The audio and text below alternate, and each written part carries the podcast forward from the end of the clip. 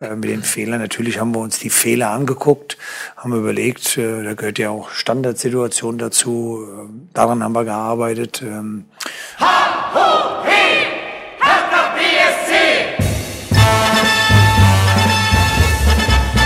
Hallo Hertha-Fans, ich bin Lukas und das hier ist der Hertha Base Podcast. Wir sprechen hier jede Woche über Hertha BSC, alle News und alle Spiele. Wie ihr gehört habt, äh, ist das neue Intro noch nicht fertig. Das wird dann in der nächsten Woche kommen. Wir tüfteln da noch dran. Aber wie jede Woche möchte ich meinen Co-Host begrüßen, Marc Schwitzky. Ich grüße dich. Grüße dich, hallo. Hallo. Und ähm, ich begrüße den Mann, der nun endlich seine Franzosen bei Hertha sieht. Chris, ähm, auch auf Twitter bekannt als Chris de France. Wie geht's dem Hund? Hallo zusammen. Ja, ja, ja, der wird langsam wieder gesund. Ja, das ist, das freut mich wirklich sehr. Das ist doch gut. Danke. So, wir wollen heute über das Spiel gegen die Leipziger sprechen. Ähm, noch ein paar so kleine Randthemen von Hertha und dann gibt es noch einen Part, den habe ich zusammen mit dem lieben Steven äh, aufgenommen. Äh, direkt nach der Mitgliederversammlung haben wir uns hingesetzt, noch am Olympiastadion und ein bisschen über die Präsidiumswahl gesprochen und über alles, was dort geschehen ist. Also das kommt dann nach der Spielbesprechung. So, meine Eingangsfrage an euch wäre, wann wart ihr das letzte Mal wirklich zuletzt bewusst in der Hertha-App? Wann habt ihr den Drang verspürt, diese Hertha-App zu nutzen? Chris, was, wann war das das letzte Mal? Ich bin ich glaube, das war beim Frankfurt-Spiel. Da war ich nämlich verzweifelt, weil ich äh, unterwegs war und äh, mein Stream hat nicht funktioniert und ich kam irgendwie nicht dran, äh, das Spiel zu sehen. Und da habe ich panisch die Hertha-App aufgemacht, weil ich dachte, da ähm, gibt vielleicht ja dieses, dieses Hertha-Radio, ne? Ah ja. Mhm. Wo ich dann wenigstens die Kommentare hören kann. Das war, äh, das hat nicht funktioniert. also es ist wahrscheinlich nicht Verbindung, repräsentativ, oder? aber nee, die, die App hat irgendwie nicht funktioniert bei mir. Aber ähm, ich, ich, es ist wahrscheinlich jetzt wieder, äh, es funktioniert wahrscheinlich wieder, aber ich benutze die App sonst so gut wie nie. Deswegen kann ich nicht sagen, ob das jetzt wieder repariert ist. Ich weiß nicht, ob ihr die benutzt, aber. Wie geht's dir, Marc? Benutzt du die Hertha-App? Nö.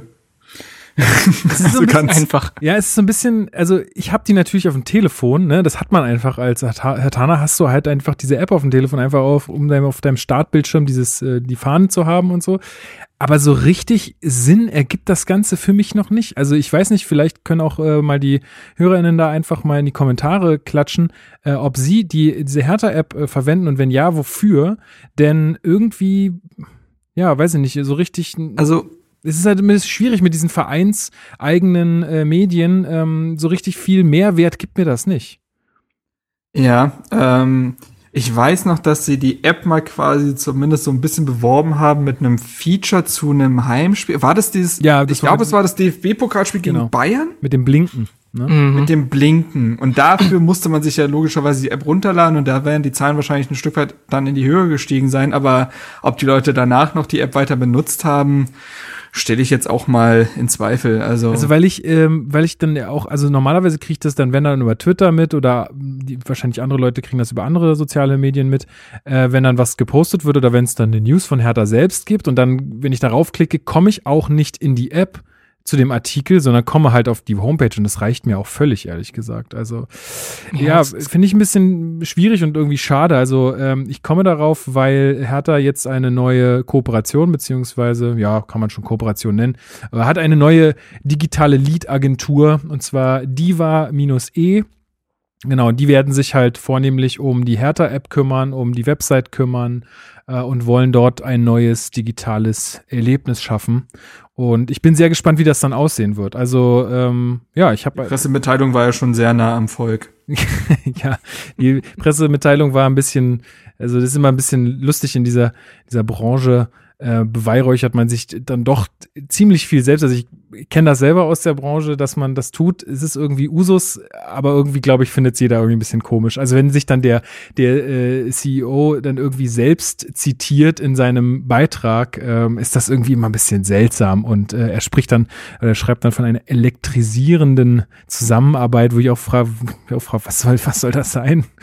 Aber gut, äh, ich, wie gesagt, ich bin echt gespannt, was dabei rauskommt äh, und ähm, wie sich da die, ähm, die, die App und die Homepage neu gestalten werden, weil, also ich bin jetzt nicht unzufrieden damit, deswegen bin ich gespannt. Ja, mal gucken. Ja, ich würde ich würde es auch interessant finden, wenn die irgendwelche Sachen machen, die quasi nur in der App passieren. Weil wenn ich irgendwelche Videos mir anschauen möchte, dann gehe ich, gucke ich mir das auf YouTube an und mhm. Artikel, wie du, wie du auch sagtest, einfach auf der Website.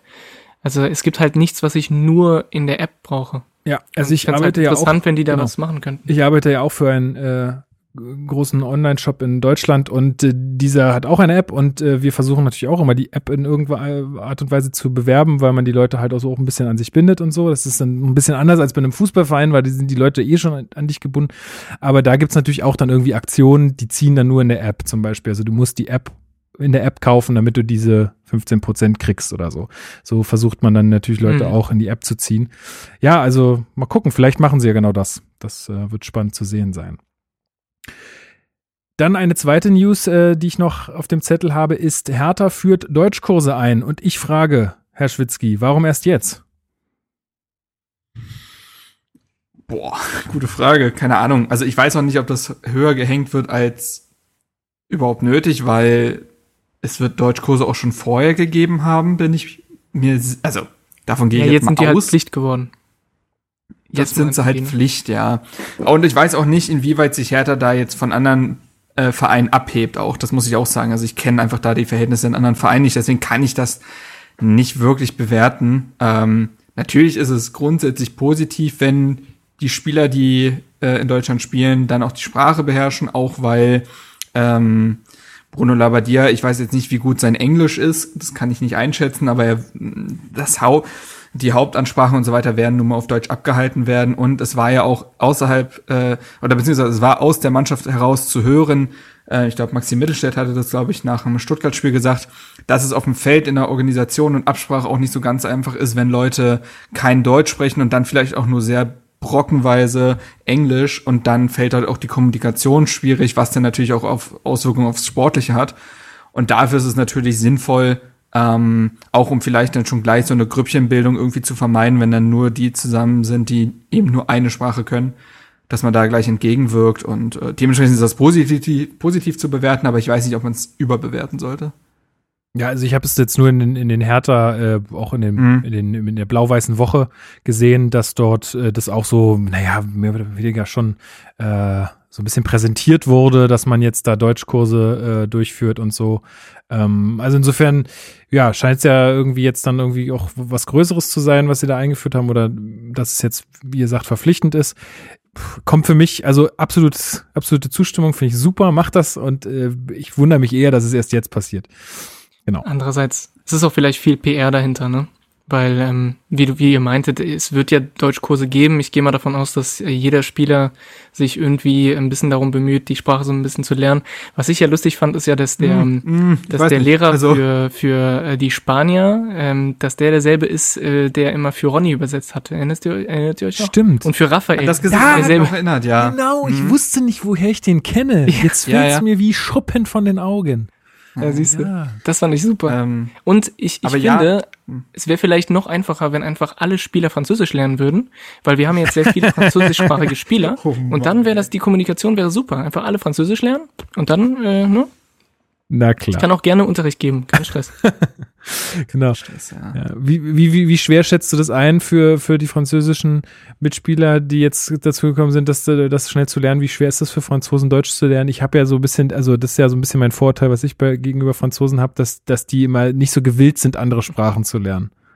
Das ist ein Vorurteil. Okay. Also ich glaube, ähm, es ist ja bei Fußballspielern nicht so schlimm wie jetzt bei Leuten, die ähm, was weiß ich, hier einen Job annehmen, einen Bürojob oder sowas, äh, die aus Frankreich kommen und erstmal die Sprache neu lernen müssen, wie zum Beispiel mein Vater damals. Die Fußballer, die müssen ja nicht komplett die, die müssen ja nicht Deutsch perfekt beherrschen, die müssen ja nur Hintermann. sagen können, das Wichtige sind die drei Punkte, genau. äh, die, ähm, ja, wir haben alles gegeben, aber es hat nicht gereicht und äh, ja, ich wollte den genau so reinmachen.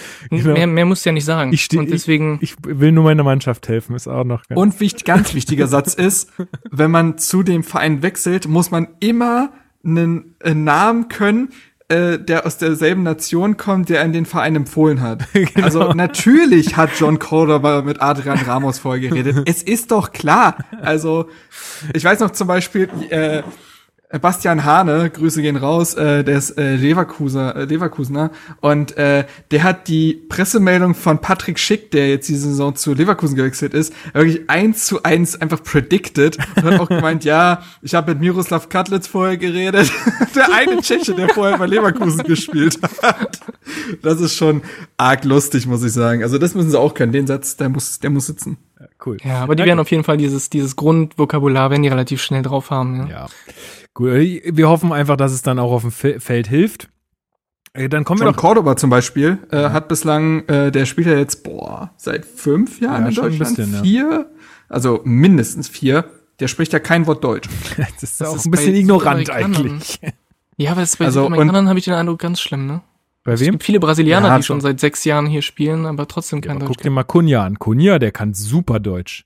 Ja, der das hat stimmt, ja vorher auch in der Schweiz gespielt. Der kam halt sehr früh in dieses Land auch, ne? Das äh, hilft vielleicht auch manchmal.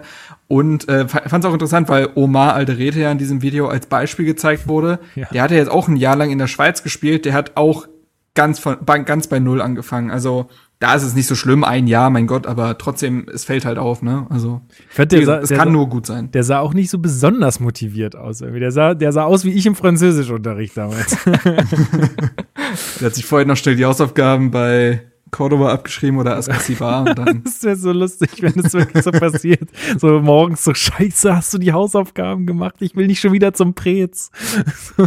ja. Es, genau. es, es gab ja anscheinend Tafelbilder. Und der hat ihm nur beigebracht, wie man sagt, ich heiße, ne? Was willst du dann der Tafel malen? Ach so, das ja gut. So naja, das war ja ein bisschen, bisschen, äh, bisschen gespielt war es natürlich auch. Ja. ja. Ich fand's, äh, fand's jetzt auch interessant, dass die Bild hat irgendwie einen Artikel wohl veröffentlicht, wo sie jetzt äh, aufgrund der Kommunikationsprobleme und so weiter und der Integration der Neuzugänge in dem Stolperstaat auch schon äh, Arne Friedrich gefühlt angezählt haben. Auch er ist jetzt gefordert. was so eine, was so eine völlig blinde Forderung ist, ja. weil, okay, wen haben wir noch nicht angezählt öffentlich? Ah ja, Arne Friedrich, genau. Es okay, so, dann, äh, dann ist er jetzt dran. Es ist so also, verrückt. Aber klar, er ist natürlich auch für die Integration ein Stück weit natürlich. Äh, ja, aber naja, aber, fünfter Spieltag, naja. ne Leute? Fünfter Spieltag gegen Leipzig in Leipzig. Und wir müssen erstmal nochmal über das Trikot reden, denn wir haben noch immer keinen Hauptsponsor. Ähm, Schiller hatte auf der Mitgliederversammlung, zu der wir später noch ein bisschen kommen, äh, schon verlauten lassen, dass es jetzt einen, also schon, also dass er guten Mutes ist, dass da in den kommenden Wochen, was das jetzt heißt, also für mich heißt das wahrscheinlich nicht Monate, sondern eher in den nächsten acht Wochen äh, jemand präsentiert werden kann. Man hat sich die Entscheidung nicht leicht gemacht, aber bis dahin hat man ja äh, schon mit äh, der DKMS zusammengearbeitet, dafür geworben, ähm, hatten wir ja auch ausführlich besprochen. Und an diesem Spieltag ähm, standen die Spieler da so in der Kabine und ich dachte so, oh, was haben die denn da jetzt auf dem Trikot? Und ich konnte es die ganze Zeit nicht erkennen. Und dann habe ich es gelesen und habe wirklich halt vor dem Fernseher gesessen und habe gesagt, aha! und äh, es war es tatsächlich dann auch dieses ähm, Aha in der Sprechblase. Also wer das äh, jetzt nicht mehr im Kopf hat, es bedeutet Abstand, Hygiene, Alltagsmaske. Das also sozusagen ein Werben für die äh, Hygienemaßnahmen äh, in der, in der Gesellschaft, dass man ähm, sich nicht mit Corona ansteckt oder beziehungsweise keinen anderen ansteckt. Und ich finde das eine tolle Aktion mal wieder. Also finde ich in den Zeiten richtig gut, dass man das tut und dass man dafür wirbt. Äh, also ich, ich finde, wir schöpfen die Möglichkeiten da aktuell sehr gut aus. Für mich hätte der Spieltag-Hashtag dann eigentlich auch äh, aha hohe sein müssen. oh Gott. Das, das nur am Rande. Ach, wir ja. hatten Oder äh, irgendwie, dass man dann äh, mit Take on Me ins Stadion Genau. Ja, genau. genau. Das, das wäre gut gewesen. Das wird, ja. Ich glaube, wir hatten das auch, äh, Lukas, ich glaube, wir hatten kurz drüber geschrieben, als wir das ähm, gemerkt haben und meinten, eigentlich könnten wir die ganze Saison ohne Hauptsponsor äh, spielen und stattdessen immer jede Woche eine neue coole Aktion auf dem Trikot haben. Ja, ich hatte ähm, äh, genau, also ich, ich habe mich so, ich habe mich so ein bisschen mit mir gerungen auf der Mitgliederversammlung, ob ich da jetzt nicht ans Mikrofon gehe, aber das war mir, ich weiß nicht, da bin ich noch nicht, da bin ich noch nicht, äh, ja, confident genug, dass ich da irgendwie äh, da hochgehe und ähm, Deine Stimme äh, kennt doch jeder jetzt. Das mag sein, aber irgendwie, nee, das ist, das, äh, das äh, da bin ich, nee, da bin ich noch zu, zu, zu scheu. Aber äh, ich, mein Vorschlag wäre also ich, wie gesagt, ich bin in den Zahlen nicht so drin und natürlich ist so ein Hauptsponsor auch eine große Einnahmequelle, gar keine Frage und auch sicherlich eine nötige Einnahmequelle. Aber allein mal der Gedanke oder mal das Durchrechnen oder mal, mal die, ja, einfach sich mal zu überlegen, was wäre denn, wenn man halt einfach einen Hauptsponsor ganz weglässt, beziehungsweise sich einen Hauptsponsor sucht, der sagt, hey, ähm, wir geben euch jetzt nur die Hälfte des Geldes, dafür können wir die Hälfte der Saison oder die Hälfte der Spiele nutzen, äh, jedes zweite Spiel oder so, um irgendeine äh, Sache zu unterstützen. Also sei es jetzt DKMS, sei es irgendwie hier Corona-Regeln oder geht alle zur Wahl oder keine Ahnung, irgendwie solche Sachen, was also aus meiner Sicht ein riesen Imagegewinn für Hertha wäre und mal auch sowas wäre, was Hertha irgendwie von den anderen Vereinen abheben würde, ja, und auch ein, auch ein äh, Sponsor könnte dadurch ja auch gewinnen. Also wenn dann jedes Mal im Fernsehen wieder gesagt wird, ja, also hier, ähm, ich sage jetzt mal, Teddy hat äh, uns ähm, erlaubt, das und das für diesen Spieltag drauf zu machen oder dass man die irgendwie mit in diese Aktion einbindet oder so, dann ist das ja auch für den Partner irgendwie ein riesen Imagegewinn. Marc, ich höre dich schon die ganze Zeit schwer atmen. Was, äh, was hast Nö. du dazu zu sagen? Ähm, also ja, irgendwie finde ich die Idee natürlich auch sympathisch. Ich weiß, dass äh, Darmstadt in seiner Erstligasaison ähm, das Stadion in ja das Jonathan Heimes äh, Stadion, ich hoffe, der Name war richtig äh, benannt hatte, ein verstorbener Fan, ähm, für den es, glaube ich, auch eine Stiftung gibt und so weiter. Und da ist der Sponsor dann zum Beispiel abgetreten quasi, also hat äh, den, den Namensrechte quasi dann daran abgegeben und das war dann wahrscheinlich ein Imagegewinn, aber ist halt schwierig für so einen professionell aufgestellten Verein, ne, weil äh, du willst ja am besten mit festen Zahlen kalkulieren können und das sind nun mal feste Beträge, die du dann vom Sponsor bekommst, anstatt etwas Vages, so von wegen, wir steigen im Ansehen. Das, das lässt sich ja schwer berechnen wahrscheinlich. Und äh, ich weiß noch, dass der FC Barcelona früher genau, äh, UNICEF auf der Brust hatte. Mhm. Und das haben sie ja dann auch irgendwann gekippt. Ich glaube, da ist jetzt auch Qatar Airways drauf oder sowas. Rakuten, glaube ich, ist da, oder? War da nicht Rakuten? Rakuten? Doch, Sagt ah, ja, Rakuten stimmt. oder Rakuten? Weiß ich nicht. Keine ich Ahnung. Ich sag Rakuten. Also, Rakuten. Pack's in die Kommis. Was, wie heißt's? Versuch so. das mal zu schreiben. Ja, ihr könnt es, äh, so mit Bindestrichen. Also, ich kann, ich kann da beide Seiten, glaube ich, verstehen. Das ist natürlich irgendwie ein Imagegewinn, gar keine Frage. Aber auf der anderen Seite muss man da, glaube ich, auch Vereine irgendwie verstehen, die dann sagen, naja, auf die, das sind Einnahmen, auf die wir verzichten, auf die andere äh, Konkurrenten der Liga nicht verzichten, so. Und dann stehen wir am Ende doof ja, da. Also, wenn Hertha auf eins nicht, Corona-Zeiten. Ja, klar, natürlich, ich gebe euch halt völlig recht. Das war auch nur ein Gedankenspiel. Aber wenn Hertha eins gebrauchen kann, dann ist es Image. Also, so viel steht mal fest.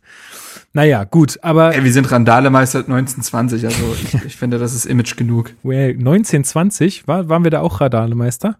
Ich glaube, das ist von 1920, wurde jetzt verkündet. Also, ähm, Ach so. Ja. Du sagst 1920 als Saison. Ich habe jetzt gerade verstanden 19. Ja, Ach Gott. nee, da bin ich, da bin ich nicht so firm. Da bin ich nicht so firm, bin ich ehrlich. Ein bisschen her. Also du kannst dich da vielleicht noch dran erinnern. Da also da, ja, nee, ich glaube, da müssen wir, Kinderschuhen da, da müssen wir die Leute von Damenwahl fragen. Ich glaube, so. Die, oh. Shots fired. Shots fired, uh, like always. So, okay, dann kommen wir aber mal zum Spiel. Ich habe gesehen, ähm, auch in Leipzig waren ZuschauerInnen erlaubt, 999, davon zwei Gästefans. Ich dachte, Gästefans sind nicht erlaubt. Uh. Ich habe im, im Stadion gesehen, das war, da waren zwei ja. Frauen, die hatten Hertha-Klamotten an. Fand ich das, sehr sympathisch. Das waren meine Heldinnen des Spieltags. Absolut, oder? Also wenn nicht, wer, wenn nicht die. Ja, wir mussten zum aktuellen Tabellenführer Leipzig ähm, an der Tabellenspitze mit zwei Punkten vor Bayern, glaube ich, und Dortmund äh, gelegen.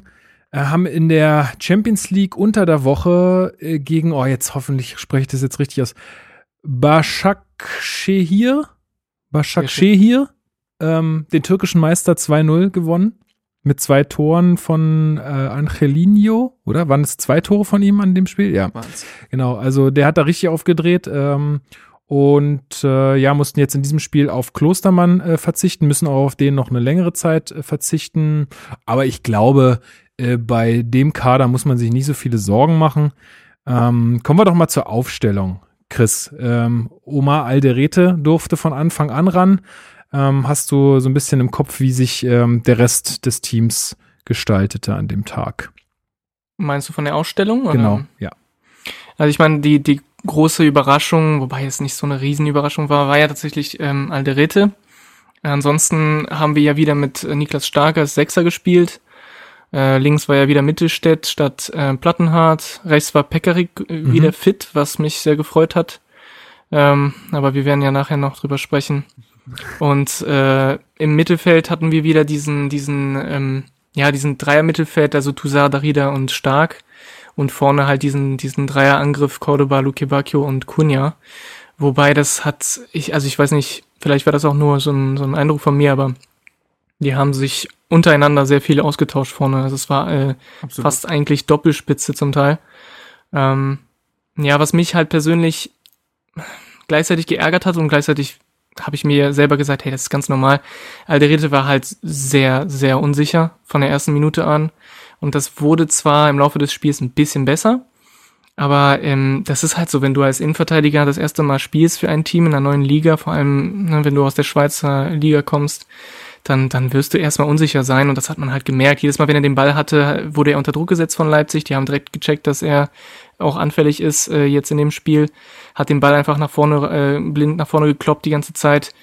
Ähm, ja, das ist halt das erste Spiel eines Innenverteidigers, ne? Das ja, vor ist allen Dingen, kein Wunder. Genau, vor allen Dingen in der Innenverteidigung. Ich finde da, ich, ich glaube, fast auf keiner Position ist Abstimmung und so blindes Vertrauen so wichtig wie in der Innenverteidigung. Genau. Und ich meine, wie soll, wie soll das jetzt im ersten Spiel schon so gut funktionieren?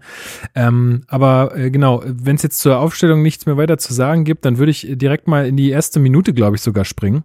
Und zwar hätte es da schon sehr früh einen Elfmeter für uns geben können, Marc.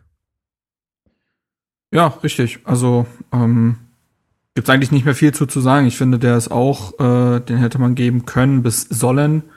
Ähm, der eins, das einzige Problem war wahrscheinlich, dass Luke Bacchio nicht schreiend zusammengebrochen ist, ähm, so dass dieser dann nicht gegeben wurde. Ähm, jetzt könnte man zynisch sagen, da muss sich Luke Bacchio cleverer anstellen, aber andererseits ist es ja auch eigentlich anständig, eben nicht alles irgendwie auszunutzen, was sich einem bietet, wie es oft jetzt im Fußball ja der Fall ist. Aber doch, ich finde schon, äh, wenn man sich die Szene nochmal hätte angucken können, als Schiedsrichter, dann wäre man vielleicht zu dem Entschluss gekommen zu sagen, hm, Na, vor allen das, Dingen, äh, kann da nicht auch der VAR eingreifen? Also ich meine, in, in den Video, also in den Zeitlupen hast du ja ganz klar gesehen, er wird am Knie getroffen und danach, ja. der wird ja auch gezogen ohne Ende. Also warum greift da der VAR nicht ein und sagt, äh, hier elf Meter? Was, ja, was mich vor allem das, wieder in den Bereich ja, das ist halt immer diese klaren Fehlentscheidungen, ne? Ja. ja. Was, was mich halt ein bisschen ärgert, habt ihr das äh, Klassiko gesehen, Real gegen Barca? Nee. Nein. Da gab es auch einen, einen VAR-Einsatz bei einem, bei einem Foul, ähm, wo ein, ein Spieler am Trikot gezogen worden ist. Ich glaube, Sergio Ramos war das. Und Hast du doch, die Zusammenfassung habe ich gesehen, also ja. ja. Das, das war ein bisschen lächerlich. Und wenn ich mir das angucke, das wurde halt gepfiffen als Elfmeter. Und das von Luki Bacchio war für mich eigentlich schon deutlich, also viel deutlicher, weil er halt auch unten getroffen wird.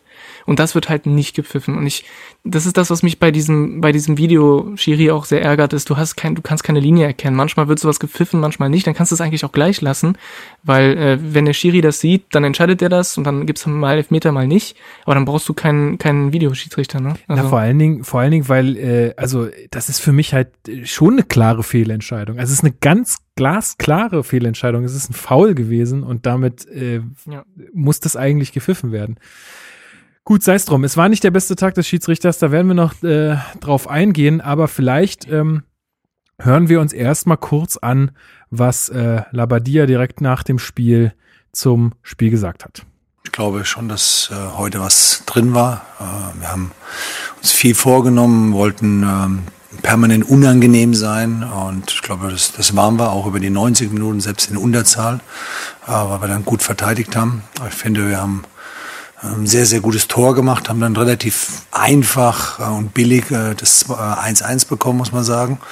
Und ähm, dann gab es eine kurze Phase, wo, wo, wo ähm, Leipzig das sehr, sehr gut gemacht hat, wo wir so ein paar Dinge hatten, die nicht ganz so funktioniert haben, aber haben uns relativ schnell wieder gefangen. Das war gut. Und ähm, ja, ansonsten äh, hatten wir in der zweiten Halbzeit eine Riesenmöglichkeit, äh, wo wir umgeschaltet haben, wo wir nicht ganz so sauber gespielt haben, wo wir uns durchgesetzt haben. Und ja, glaube, wir haben selbst in Unterzahl ja, war klar, dass wir hinten reingedrängt werden, aber wir wollten dann gut verteidigen, wollten immer wieder Nadelstiche setzen ähm, und haben natürlich dann ein sehr, sehr billiges äh, Tor bekommen mit dem Elfmeter. Ähm, und das war sicherlich nicht einfach in Unterzahl dann äh, noch äh, hier so ein Top-Ergebnis. Ich glaube, dass heute mehr möglich gewesen wäre, äh, sogar mehr als ein Punkt, äh, wenn es länger 1-1 ähm, gestanden hätte. Und äh, deswegen sind wir, das muss man einfach sagen, heute sehr, sehr enttäuscht über den Ausgang des Spiels.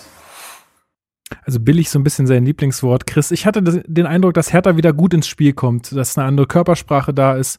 Wie hast äh, du das empfunden? Also ich fand, Hertha ist gut ins Spiel gekommen. Auf jeden Fall. Ich fand die erste Halbzeit von uns eigentlich sehr gut. Ähm, ja gut, ich meine, Gegentreffer im Moment sind einfach nur lachhaft bei uns. Es sind sehr viele individuelle Fehler, super viele unnötige äh, Gegentreffer, die wir uns eigentlich selber reinmachen. Ja, also das jetzt von von das 1 zu 1 war ja ein klarer individueller Fehler von Alderete, kann ja passieren. Aber der Zeitpunkt ist halt unfassbar blöd, weil es direkt nach dem nach dem ähm, Führungstreffer von uns fällt. Aber allgemein, die erste Halbzeit fand ich uns, äh, fand ich uns wirklich gut. Es, es waren teilweise schöne Spielzüge dabei. Ich meine, statistisch gesehen waren wir auch gar nicht mal so, ähm, also gar nicht viel schwächer als äh, Leipzig. Und vor allem, wir haben, man konnte gut merken, dass Leipzig nicht so wirklich ähm, ihr, ihr Spiel auf, aufzeigen konnte. Also ähm, die haben, die kamen mit dem Gegenpressing nicht so gut klar, was sie sonst gut machen. Die äh, haben viele Ballverluste gehabt äh, im Mittelfeld auch. Und ähm, das ist, das hat mir ganz gut gefallen. Ich meine, du hast halt sehr, sehr viele individuelle, viele individuelle Fehler gehabt bei uns wieder. Das hat so unseren, unseren, ja, wenn es überhaupt einen Spielfluss gab, hat es äh, ihn auf jeden Fall durcheinander gebracht. Aber allgemein fand ich, ja, genau, eben die Körpersprache war gut, der Einsatz hat gestimmt und ähm, ja, zum Teil auch äh, sehenswerte Angriffe. Genau. Und das auch nach dem, also eine tolle oder to toller sehenswerter Umschaltmoment nach einer äh, Monsterparade von Schwolo, muss man ja fast sagen. Also Kluivert, der ja wirklich seinem Vater wie aus dem Gesicht geschnitten ist, das ist ja so krass, ja, ey. Krass. Also ja. wenn, wenn der eingeblendet wurde, dachte ich immer, wo, wo bin ich, welches Jahr haben wir? So. ähm, und äh, ja, also siebte Minute war diese, war diese Chance von Kluivert, der da perfekt angespielt wird ähm, und wo Schwolo dann hält und dann ähm, äh, ja, kommt der gute Gegenstoß von Hertha, Marc. Ähm, was hat dir da besonders gut gefallen? Ich finde, das beginnt eben bei Mittelstädt, ähm, der den Kopf nach oben nimmt, nicht den Ball äh, einfach nach vorne drückt, so von wegen, ich äh, entschärfe jetzt einfach die Drucksituation, sondern den Ball sehr überlegt und präzise zu dem nach rechts außen äh, gestürmten Darida spielt der daraufhin halt dann direkt weiter auf den durchstartenden Luke Barco spielen kann. Der legt dann rüber zu Cordoba und der verwandelt dann eiskalt. Aber wie gesagt, der Konter wird eben durch diesen sehr, sehr guten und überlegten Ball von Bildstell eingeleitet. Ja. Und äh, dementsprechend fand ich, dass das ein absoluter Bild Bilderbuchkonter war. Und ähm, ja, wie, wie Chris schon gesagt hat, das ist dann natürlich bitter, wenn du noch drei Minuten deine Führung wieder herschenkst, weil ich mir sehr gut vorstellen kann, dass da bei dir sich auch gedacht hat, okay, wir können wir können durchaus in Führung gehen mit einem Konter und dann entwickelt sich das Spiel ja eigentlich für uns, weil Leipzig dann gezwungen sein wird im eigenen Stadion ja auch, auch wenn aktuell das mit den Heimspielen so eine Sache ist, aber trotzdem ist natürlich Leipzig auch als stärkerer Gegner dann gezwungen, mehr nach vorne zu machen, es ergeben sich Räume. Also dieser typische Spielverlauf, wenn du als konternde Mannschaft 1 in Führung gehst. Und das wäre natürlich, es hätte Hertha in die Karten gespielt. Und so gibst du das halt nach drei Minuten äh, nach so einem sehr lässig verteidigten Standard ähm, da ist der Ball ja vorher schon gegen die Latte geknallt. Ähm, gibst du das Ding wieder dann aus der Hand und das nervt natürlich, weil ich auch mitgehen würde, das ist halt gerade sehr viel und das haben wir auch in den letzten Spielen ja schon gesehen, sehr viel auf individueller Ebene. Also ich finde, Hertha konntest du in diesem Spiel auf mannschaftstaktischer Ebene quasi nichts vorwerfen. Also besonders in der ersten Halbzeit hast du sehr, sehr gut gegen den Ball gemacht äh, warst hervorragend organisiert, hast Leipzigs Mittelfeld sehr enge Manndeckung genommen. Da waren halt eben ne Toussaint, Darida und ähm, Wobei Darida fast weniger, aber Toussaint und Stark und dann tatsächlich einer der zurückrudernden Stürmer. Meistens war es Luke Bacchio wichtig, um sowohl die Sechser als auch die Achter von Leipzig rauszunehmen. Das heißt, die hatten dann totale Probleme im Spielaufbau, weil gleichzeitig dann äh, die Innenverteidiger angelaufen wurden. Also er hat, hat auch situativ echt effektiv gepresst. Und so hat man, finde ich, gegen den Ball in der ersten Halbzeit ein wahnsinnig gutes Spiel gemacht. Ähm, ich finde, dann wird man nämlich, äh, also man blieb zwar gefährlich, aber ich finde, so die letzte Viertelstunde vor der Pause wurde man tatsächlich das erste Mal nachlässiger und hat dann irgendwie RB mehr Ruhe im Ballbesitz gelassen und das hat prompt zu größerem Druck irgendwie geführt. Mhm. Ja, da, da war es tatsächlich ja, sehr wichtig, nicht in Rückstand zu geraten, ja. weil das war so diese Viertelstunde vor der Pause dachte man schon so, ah, das könnte jetzt endgültig kippen. Mhm. Ähm, da war es wichtig, mit dem 1 zu 1 in die Pause zu gehen. Absolut. Also das hatte ich dann auch äh, zu dem Zeitpunkt gedacht, so jetzt erstmal das, das 1 zu 1 in die Pause bringen und dann kann man sich nochmal neu sortieren und nochmal gucken, genau. was dann nach vorne geht. Ähm, wenn jetzt nichts mehr zur ersten Halbzeit zu sagen ist, dann würde ich auch gleich mit der zweiten beginnen. Äh, zu dieser kam nämlich dann doch recht schnell. War das schon zur Halbzeit der Wechsel oder ja, der ja, zur Halbzeit ja, der ja. Wechsel und zwar äh, Seefuig kam für äh, Peter Pekarik, der ähm, wieder eine Verletzung hatte, ne? also der irgendwie über über irgendwelche Schmerzen geklagt hat. Muskelprobleme. Ist das, genau. Ist das Muskelprobleme? Weil er hat auch einen äh, Schlag in den Kopf doch gehabt, äh, wo ich mir dachte, wow, ja, ja. okay, vielleicht äh, ist er deswegen ausgewechselt worden. Ist das Muskel? Nee, also tatsächlich Begründung war Muskel. Waren, ja. Also Labadia okay. sprach zumindest dann auf der PK von Muskelproblemen. Da gibt es eigentlich auch keinen Grund, das irgendwie dann weiter zu mhm. verschweigen. Ja, ja. Also nee, klar. Ja, okay, also. weil der hat schon einen harten Schlag abbekommen. Ja, ja, total. Aber gut. Muskulaturproblem im Oberschenkel. Genau. so, so viel dazu. Oh Mann, das äh, ein Klassiker. Muskulatur. Äh, genau. Ah, und dieser äh, besagte Sefuig, ähm, ja, ist dann auch gleich zentrale Figur irgendwie. Ähm, sein erstes Foul äh, ist eine gelbe Karte, brauchen wir, glaube ich, nicht drüber reden. Äh, er latscht da, mhm. ich weiß gar nicht mehr, wem es war, total auf den Fuß, kommt viel zu spät. Ähm, und ich glaube, wenn jemand dann da so beherzt reingeht, äh, gleich in seiner ersten Aktion, dann ist es auch gerade bei so einem Foul, denke ich, dem Schiedsrichter äh, auch erlaubt, dass er da äh, schnell gelb zückt. Das äh, sehe ich unkritisch. Äh, kritischer sehe ich dann eher die, die Bewertung des zweiten Fouls. Das ist ein Zweikampf ähm, gegen wie, oh, wie heißt er? Namen vergessen. Ein Kunku. Genau. Ähm, Ein Kunku. Das war genau, es war auch das erste Foul gegen ihn, glaube ich. Und das zweite ähm, ist dann halt einfach ein Zweikampf an der Seitenlinie, wo beide recht schnell unterwegs sind. Natürlich geht äh, Sefuig da schon ein bisschen ungestüm rein, aber für mich ist das keine gelbe Karte, vor allen Dingen nicht als, also das ist sein zweites Foul, da hättest auch eine Ermahnung getan und ähm, dann hätte man, also für mich ist äh, der entscheidende Punkt, der Schiedsrichter äh, Stieler greift hier mit seiner zweiten gelben Karte beim zweiten Foul von Seefuig mit der einem Platzverweis in dem Fall so stark ins Spielvergehen, äh, ins Spielvergehen, ins Spielgeschehen ein. Ähm, das ist für mich unverhältnismäßig für diese zwei Fouls. Also du kannst nicht jemanden vom Platz stellen für so zwei solche Fouls äh, und damit halt dann einfach irgendwie so ein Spiel so krass beeinflussen. Das, das ist für mich irgendwie nicht ganz. Äh, na, Finde ich sowieso, finde ich, sehe ich genauso wie du. Ich finde, ähm, der hat viel zu, also die Schiedsrichterentscheidungen haben viel zu großen Einfluss auf das Spiel gehabt. Denn äh, ab, ab dem Moment, wo äh, Seevolk raus ist, ist das Spiel komplett anders gewesen, ja. Und ich sage das nicht irgendwie komplett anders von wegen, ja, deswegen haben wir verloren. Natürlich nicht, aber es ist, ein, ist einfach ein riesen Einfluss auf das Spiel, wenn du einen Spieler dann irgendwie weniger hast. Und es gab eigentlich für mich null Grund, das zu tun, weil du, das Spiel war nicht besonders brutal. Also wir können ja nachher darüber sprechen, dass Nagelsmann ja schon im, Vor, im Vorfeld Druck gemacht hat auf die Schiris, indem er gesagt hat, dass ja Hertha die Mannschaft ist, die am meisten fault oder sowas. Aber hat er das? Es gab null Grund. Ja, hatte.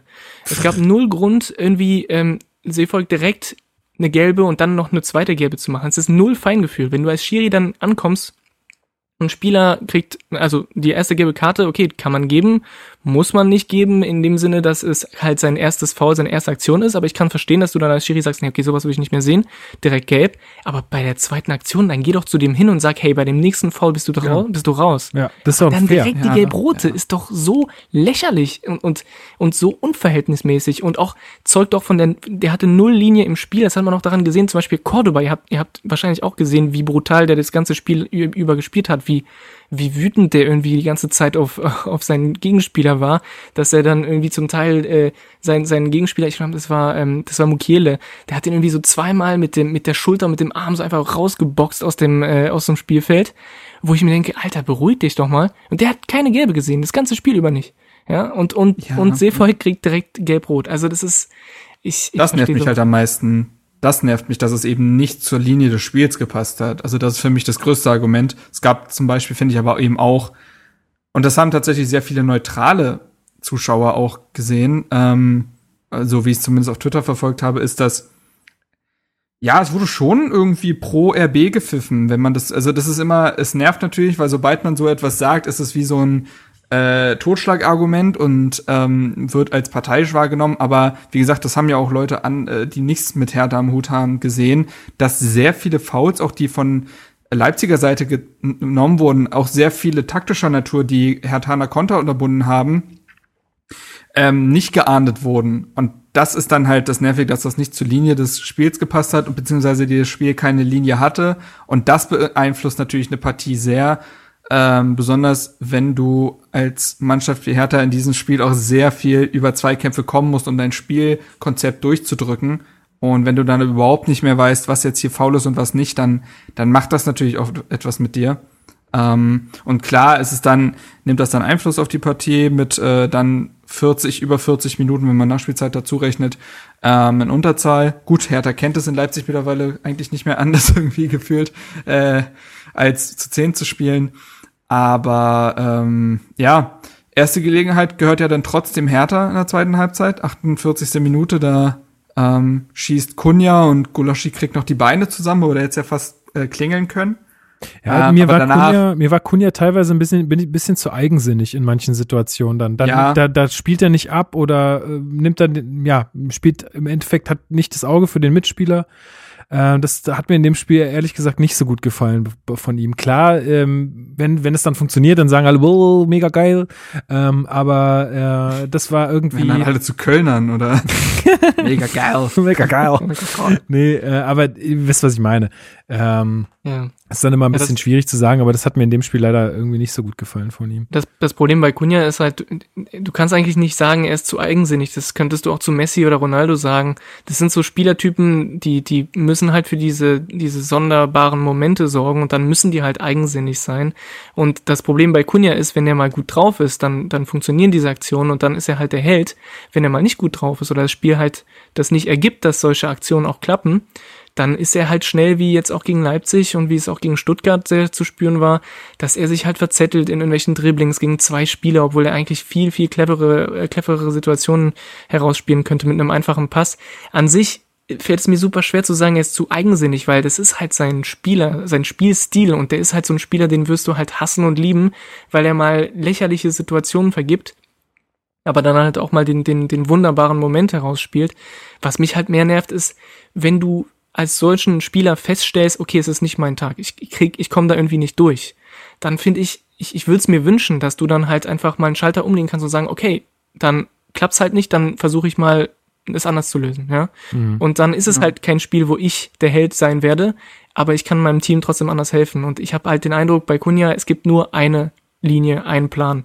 Und wenn er nicht funktioniert, dann mache ich halt immer trotzdem so weiter und hoffe, dass es klappt. Aber das hat ja Labadia auch schon von ihm gefordert, ne? Also, weil er ja auch im letzten Spiel dann so sehr unzufrieden war und das hat auch so sehr raushängen lassen, irgendwie so durch Gestik und äh, seine Mitspieler da ja auch teilweise angemault hat. Also er versucht ihm ja auch schon klar zu machen, dass er der Mannschaft halt damit nicht hilft und vielleicht kann er genau das auch aus ihm rauskitzeln, dass er dann äh, vielleicht auch einfach, genau wie du sagtest, ne, in manchen Momenten einfach mannschaftsdienlicher ist und da äh, bisschen mehr Gespür für die Situation vielleicht hat oder für seine eigene Tagesform.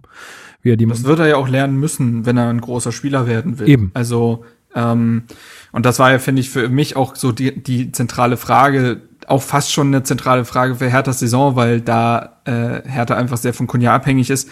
In der letzten äh, Halbserie wurde halt einfach nur Hero Ball gespielt. Also es gab ja keine offensive Idee beziehungsweise unter Labadia dann schon, aber selbst da war es natürlich noch so, dass die Mannschaft mh, hm, noch nicht so einstudiert sein konnte.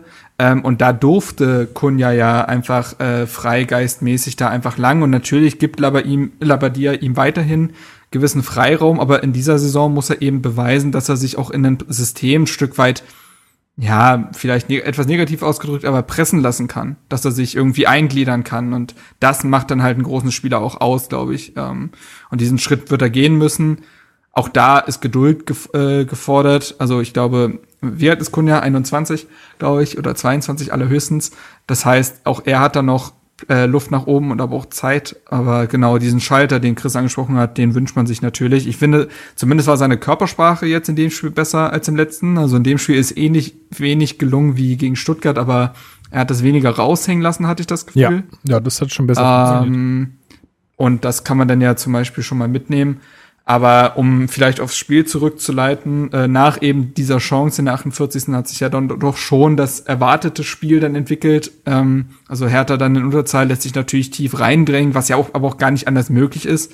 Kann ja jetzt nicht äh, Leipzig mit einem Mann weniger auf Augenhöhe begegnen, spielerisch. Das heißt, eher, also naturgemäß ein Spiel auf Herthas Tor, Leipzig dadurch dann halt sehr dominant. Aber was ich da wiederum positiv auffällig fand, war, dass Hertha zum einen offensiv präsent geblieben ist, also tatsächlich sogar in Unterzahl für noch Entlastung und Nadelstiche gesorgt hat. Und zum anderen wurde man zwar defensiv reingedrückt, aber man hat sehr geschlossen und leidenschaftlich verteidigt. Und so kam RB trotz viel Ballbesitz eigentlich kaum zu gefährlichen Chancen. Also ähm, es wurden sehr viele Schüsse auch aus der Distanz genommen, so aus 15, 16 Metern, weil einfach der Abschluss nicht erfolgt ist vorher ähm, und man nicht in diese Räume kam. Und das hat halt Hertha ja sehr gut gemacht. Ähm, dazu auch ein Wert, den ich äh, interessant fand. Also ähm, Expected Goals, weiß ich nicht mehr, ich glaube, das müssen wir jetzt nicht mehr erklären, äh, glaube ich. Ähm, da ist es so, dass außerhalb von Standardsituationen bei Leipzig, ne, und das 1 zu 1 ist durch den Eckball gefallen und das 2 zu 1 durch den Elfmeter, hatte äh, Leipzig einen Expected Goals Wert von 1,07 und Hertha hatte einen von 0,62.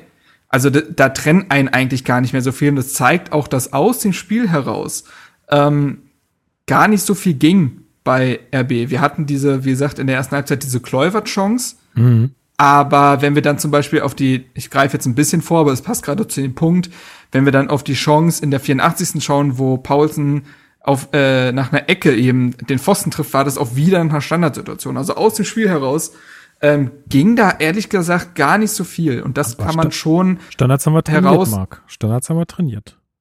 Ja, Standards also ich weiß nicht, ob genau. sie jetzt offensiv trainiert haben oder defensiv, aber vielleicht haben sie sich da auch vertan. Ja, aber ich wollte nur sagen, ich fand deswegen fand ich das so ein bisschen ich fand es wenig zielführend von Nagelsmann auf der PK dann davon zu sprechen, dass Hertha Glück gehabt hätte, dass es nicht viel höher ausgegangen wäre. Das ist halt nicht wirklich haltbar, wenn man sich die Chancen anguckt. Er verweist da ja stumpf auf die Anzahl der Schüsse. Gut, aber wenn ich von der Mittellinie schieße, ist es auch ein Schuss. Also äh, da einfach nur auf die 26 äh, Schüsse zu verweisen, ist dann einfach zu dünn, wenn man sich dann wirklich die tatsächlichen Zahlen anguckt die Aussagen von Nagelsmann waren sowieso absolut eine absolute Frechheit. Aber das ist auch nichts Neues. Also das, was ne? er, also dass der ja, natürlich, Unsympath ist, ist einfach nichts Neues. Und ich glaube, Aber wenn du so jung so einen Trainerposten hast, ähm, mit, wo du dir halt wirklich Respekt erarbeiten musst, ich glaube, da, da passiert irgendwas mit dir. Und das passiert, da, da ist auch was mit ihm passiert. Und äh, dass der jetzt nicht gerade sympathisch ist, das ist äh, uns allen, glaube ja, ich. Was ist denn selbe Nagelsmann, der nach dem, ganz kurz, äh, der, es ist derselbe Nagelsmann, der nach dem 2 zu 2 in der letzten Saison, wo Hertha ja auch ähm, also auf jeden Fall hochverdient diesen Punkt mitgenommen hat und da ja auch mehr gegangen wäre, wenn es nicht diesen Fehler von Jahrstein gegeben hätte, wir erinnern uns, äh, sprach er davon, dass er überhaupt nicht zufrieden sei mit dem Punkt, weil man einen Gegner gehabt hätte, der überhaupt kein gutes Spiel abgeliefert hat.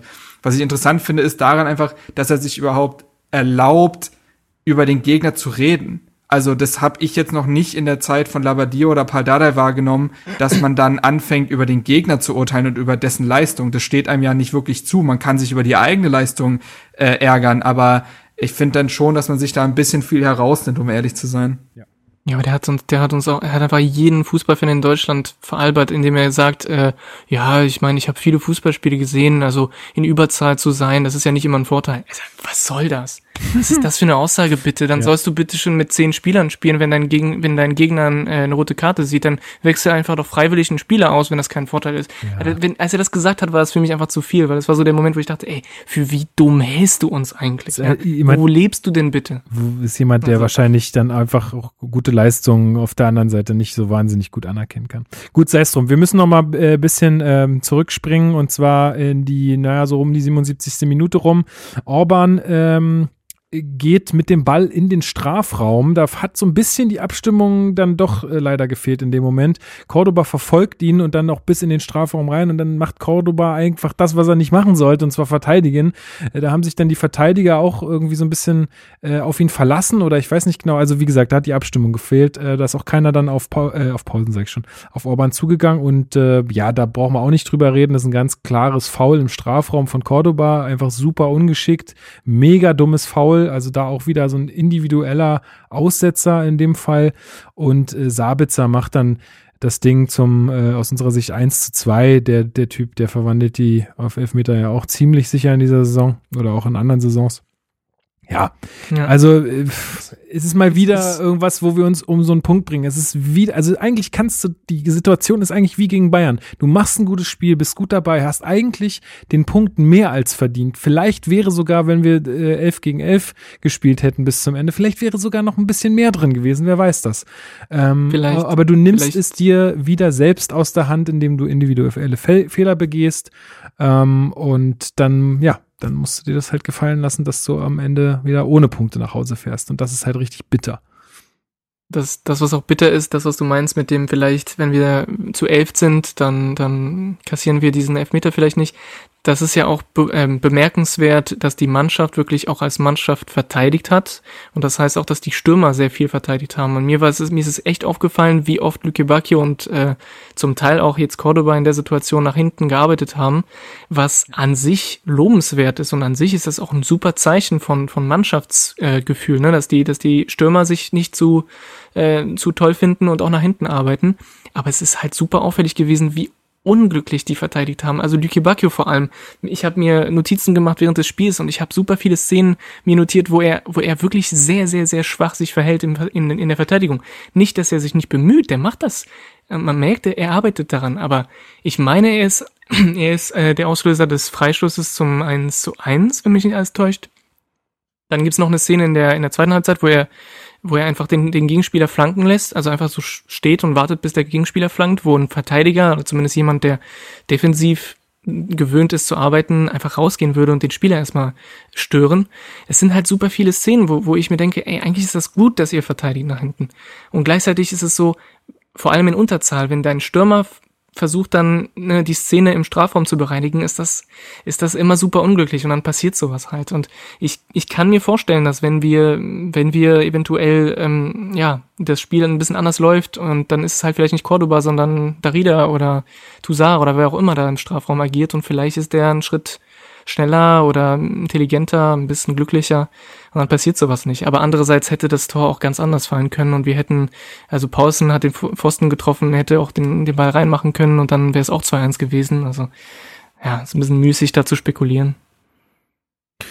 Ja, aber ja, ich kann nicht viel mehr zu diesem Spiel sagen, als dass, dass da wieder mehr drin gewesen wäre und dass ich finde, dass man schon auch eine sehr deutliche Verbesserung äh, zum Spiel gegen Stuttgart gesehen hat, äh, wo man auch, glaube ich, einfach auch sagen muss, dass das ist dann auch einfach diese Woche zusammen trainieren und dass ich ich bin immer noch äh, sehr guten Mutes, dass wir da uns jetzt Woche für Woche steigern können. Da, da glaube ich wirklich ganz fest dran. Ähm, und äh, bin auch schon gespannt, was dann gegen Wolfsburg drin sein wird. Ja, ich glaube, äh, also gehe ich total mit, äh, habe ich mir auch genauso aufgeschrieben, von wegen, also dass das, finde ich, ein Zeichen dafür ist, was nach einer kompletten Woche gemeinsam trainieren möglich ist. Und ich finde auch, dass das eine deutliche Leistungssteigerung war. Es war taktisch disziplinierter, es war im Zweikampf robuster, finde ich auch. Also die Zweikampfstatistik war gar nicht so gut, aber ich finde, Hertha hat sehr viele entscheidende Zweikämpfe gewonnen. Ähm, es war spielfreudiger und es war einfach in allen Bereichen irgendwie klarer. Ja. Also diese Klarheit hat zum Beispiel gegen Stuttgart ja total gefehlt. Ähm, finde, Hertha hat in meinen Augen weiten Teilen wirklich gutes Spiel gemacht gegen einen Top-Gegner, bei dem man aber sagen muss, man hat den schon ein bisschen angemerkt, dass sie unter der Woche gespielt haben. Also es war manchmal ein bisschen fahrig. Mhm. Ähm, also wie gesagt, diese Fehler im Spielaufbau beispielsweise. Aber auch da kann sich zum Beispiel Nagelsmann für die Leistung von Upamecano bedanken, der wirklich wahnsinnig ja. viel noch äh, bereinigt hat. Also der hat ein Top-Spiel gemacht, Upamecano, der sowieso, ne, also über den braucht man ja mittlerweile kaum noch reden, trotz erst 21 Jahren Wahnsinnsspieler und der hat sehr viele Umschaltsituationen von Hertha so bereinigt, dass da noch keine Torschungs raus entstanden ist, aber es gab viele ausreichende Kontersituationen und ähm, ja, ich finde, es gab einen ganz klaren Plan, der diszipliniert umgesetzt wurde und wie gesagt, auf Mannschaftsebene ist dem nichts vorzuwerfen.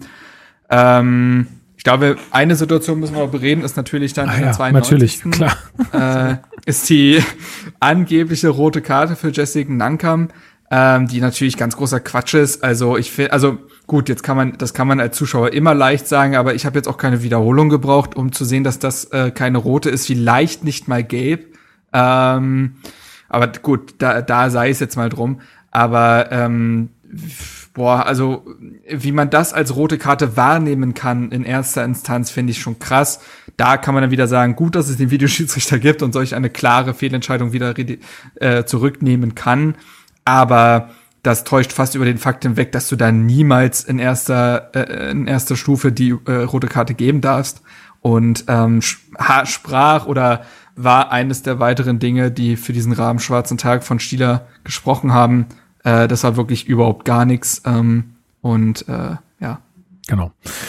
Gut, äh, gibt's sonst noch was? Ich wollte noch. Ja, sorry. Mhm. Ja. Was gibt's? Ich wollte zum einen, ich wollte noch, äh, also ich wollte ein paar positive Dinge hervorheben noch. Und zwar, dass ich finde, dass die Kommunikation irgendwie schien besser zu laufen, finde ich, als noch gegen Stuttgart. Mhm. Und dementsprechend trat das Team auch entschlossener auf.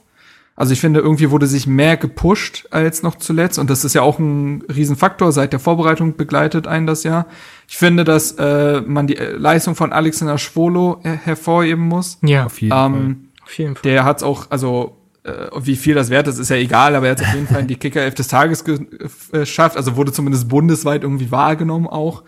Ähm, ich finde, also nicht nur bei der Szene von Kluivert, sondern ich glaube bei zwei, drei anderen Szenen auch super da gewesen. Ähm, ich finde ihn sowieso von seiner Körpersprache ist er, ich weiß, es ist einfach nicht modern, den äh, Torhüter zum Kapitän zu machen, aber er ist ein Stück weit schon der gefühlte Kapitän, weil er der Lautsprecher ist, weil er pusht, weil man sieht, dass er wahnsinnig unzufrieden ist mit Szenen, die nicht klappen, wenn andere vielleicht so ein bisschen, naja, denn die nächste Szene, sondern bei ihm, der äh, will halt wirklich aus allem das Maximum rausholen und war, finde ich, dieser erhoffte Rückhalt ist er jetzt sowieso schon länger wieder, aber das hat sich in dem Spiel besonders gezeigt. Ich finde, dass Mittelstädt immer prägender für das Spiel wird. Ja. Also wie gesagt, hat auch diesen Konter eingeleitet. Es gab ein paar Szenen, wo er von Kluivert vernascht wird. Auf der anderen Seite kann man sagen, Kluivert ist nun mal aber auch äh, versierter Dribbler. Das, also darauf zielt ja Kluivert ab. Ähm, auf der anderen Seite finde ich, dass Mittelstädt wiederum einige Zweikämpfe sehr clever gelöst hat. Der hat die meisten Bälle bei Hertha abgefangen und dadurch Szenen eingeleitet. Also war auch sehr wach in dahingehend. Also ich finde, der wird einfach immer prägender und ich finde, man sieht ihm an, dass dieses absolute Vertrauen, was ihm Labadia entgegenbringt äh, und damit auch resulti daraus resultierend, dass er jedes Spiel starten darf, äh, hilft ihm wahnsinnig. Ähm, Alderete, finde ich, hat es nach seinem Fehler besser gemacht, aber man sieht natürlich schon, dass er äh, sich an das Tempo an, und an die Körperlichkeit der Bundesliga gewöhnen muss. Aber was ich ihm anrechne, ist, dass er sich Sachen im Spielaufbau getraut hat. Also er hat sehr viele lange Bälle gespielt und also dadurch versucht, was einzuleiten. Das hat nicht alles funktioniert, aber wenn Toro Nariga fehlt, fehlt ja auch sehr viel Kreativität aus der Innenverteidigung mhm. heraus im Spielaufbau und das könnte Alderete tatsächlich ein bisschen aufheben. Ja, genau. Und ansonsten kann man sagen, Cordoba drittes Tor im fünften Spiel. Ja, das ist jetzt alles andere als schlecht. Äh, macht es auch äh, abseits der Tore sehr gut.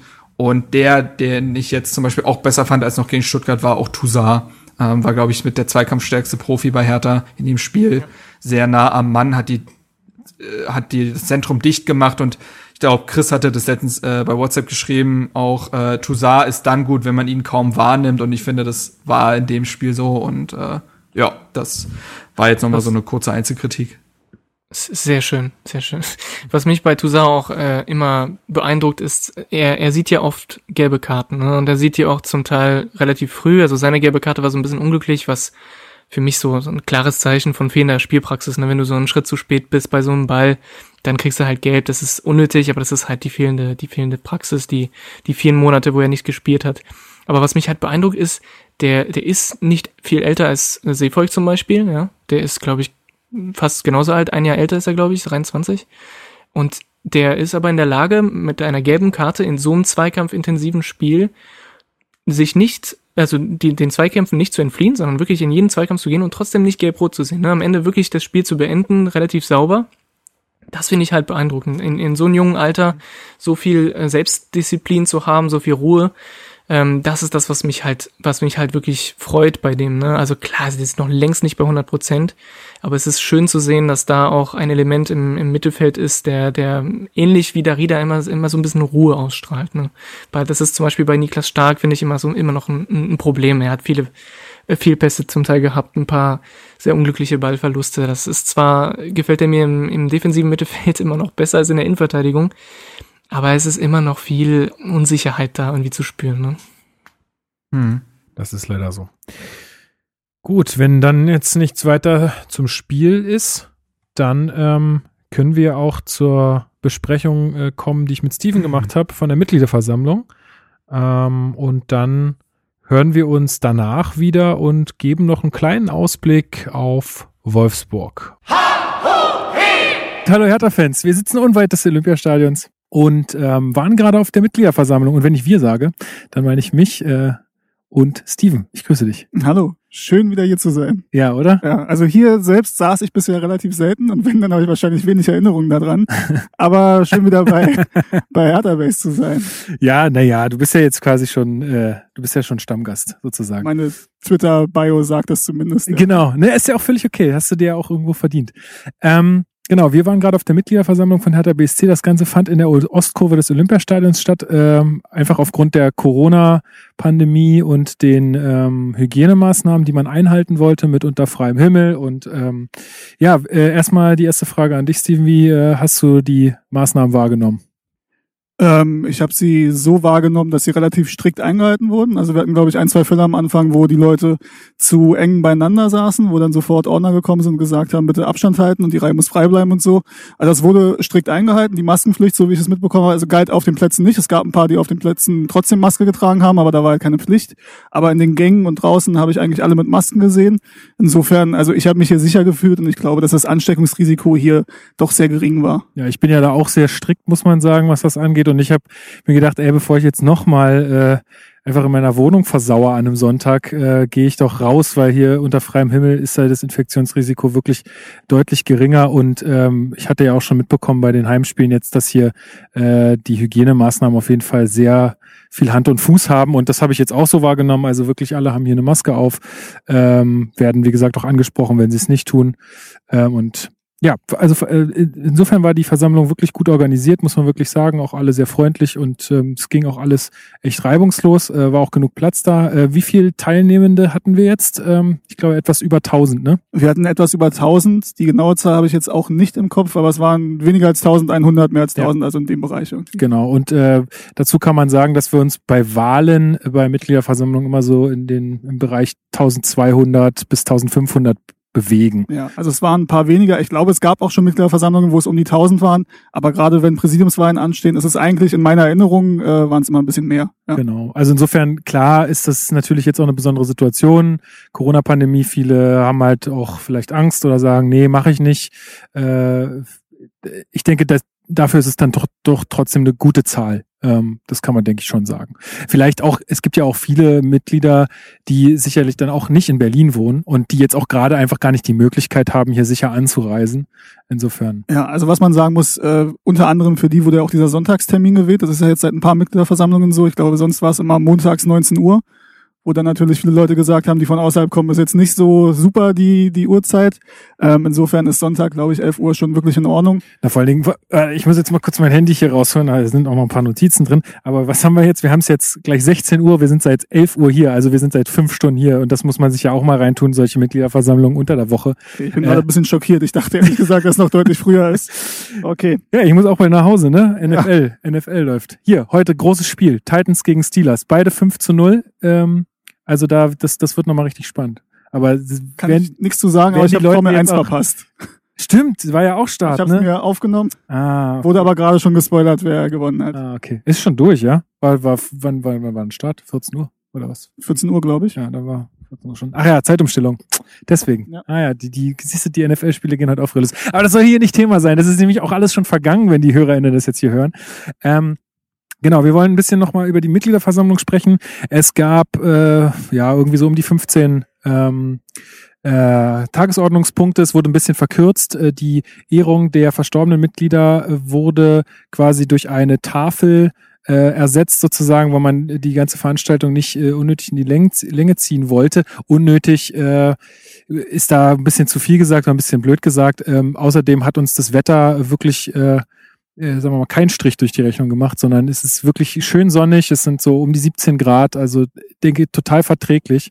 Äh, es gab, ähm, da greife ich mal ein bisschen vor, auch noch eine Wortmeldung dann am Schluss beim Tagesordnungspunkt Verschiedenes, wo eine Frau ähm, dann doch den berechtigten Einwand gegeben hat, dass sie es schade fand, dass man nicht mal eine äh, Schweigeminute ähm, für die verstorbenen Mitglieder mh, eingeplant hat. Äh, absoluter Punkt von ihr fand ich großartig und äh, was ich auch gut fand, ist, dass dann Werner Gingbauer auch diese Schweigeminute, eine ganze Minute war es nicht zugegebenermaßen, aber trotzdem diese Gedenksekunden dann ähm, nachgeholt hat. Also das fand ich ganz groß und ganz gut.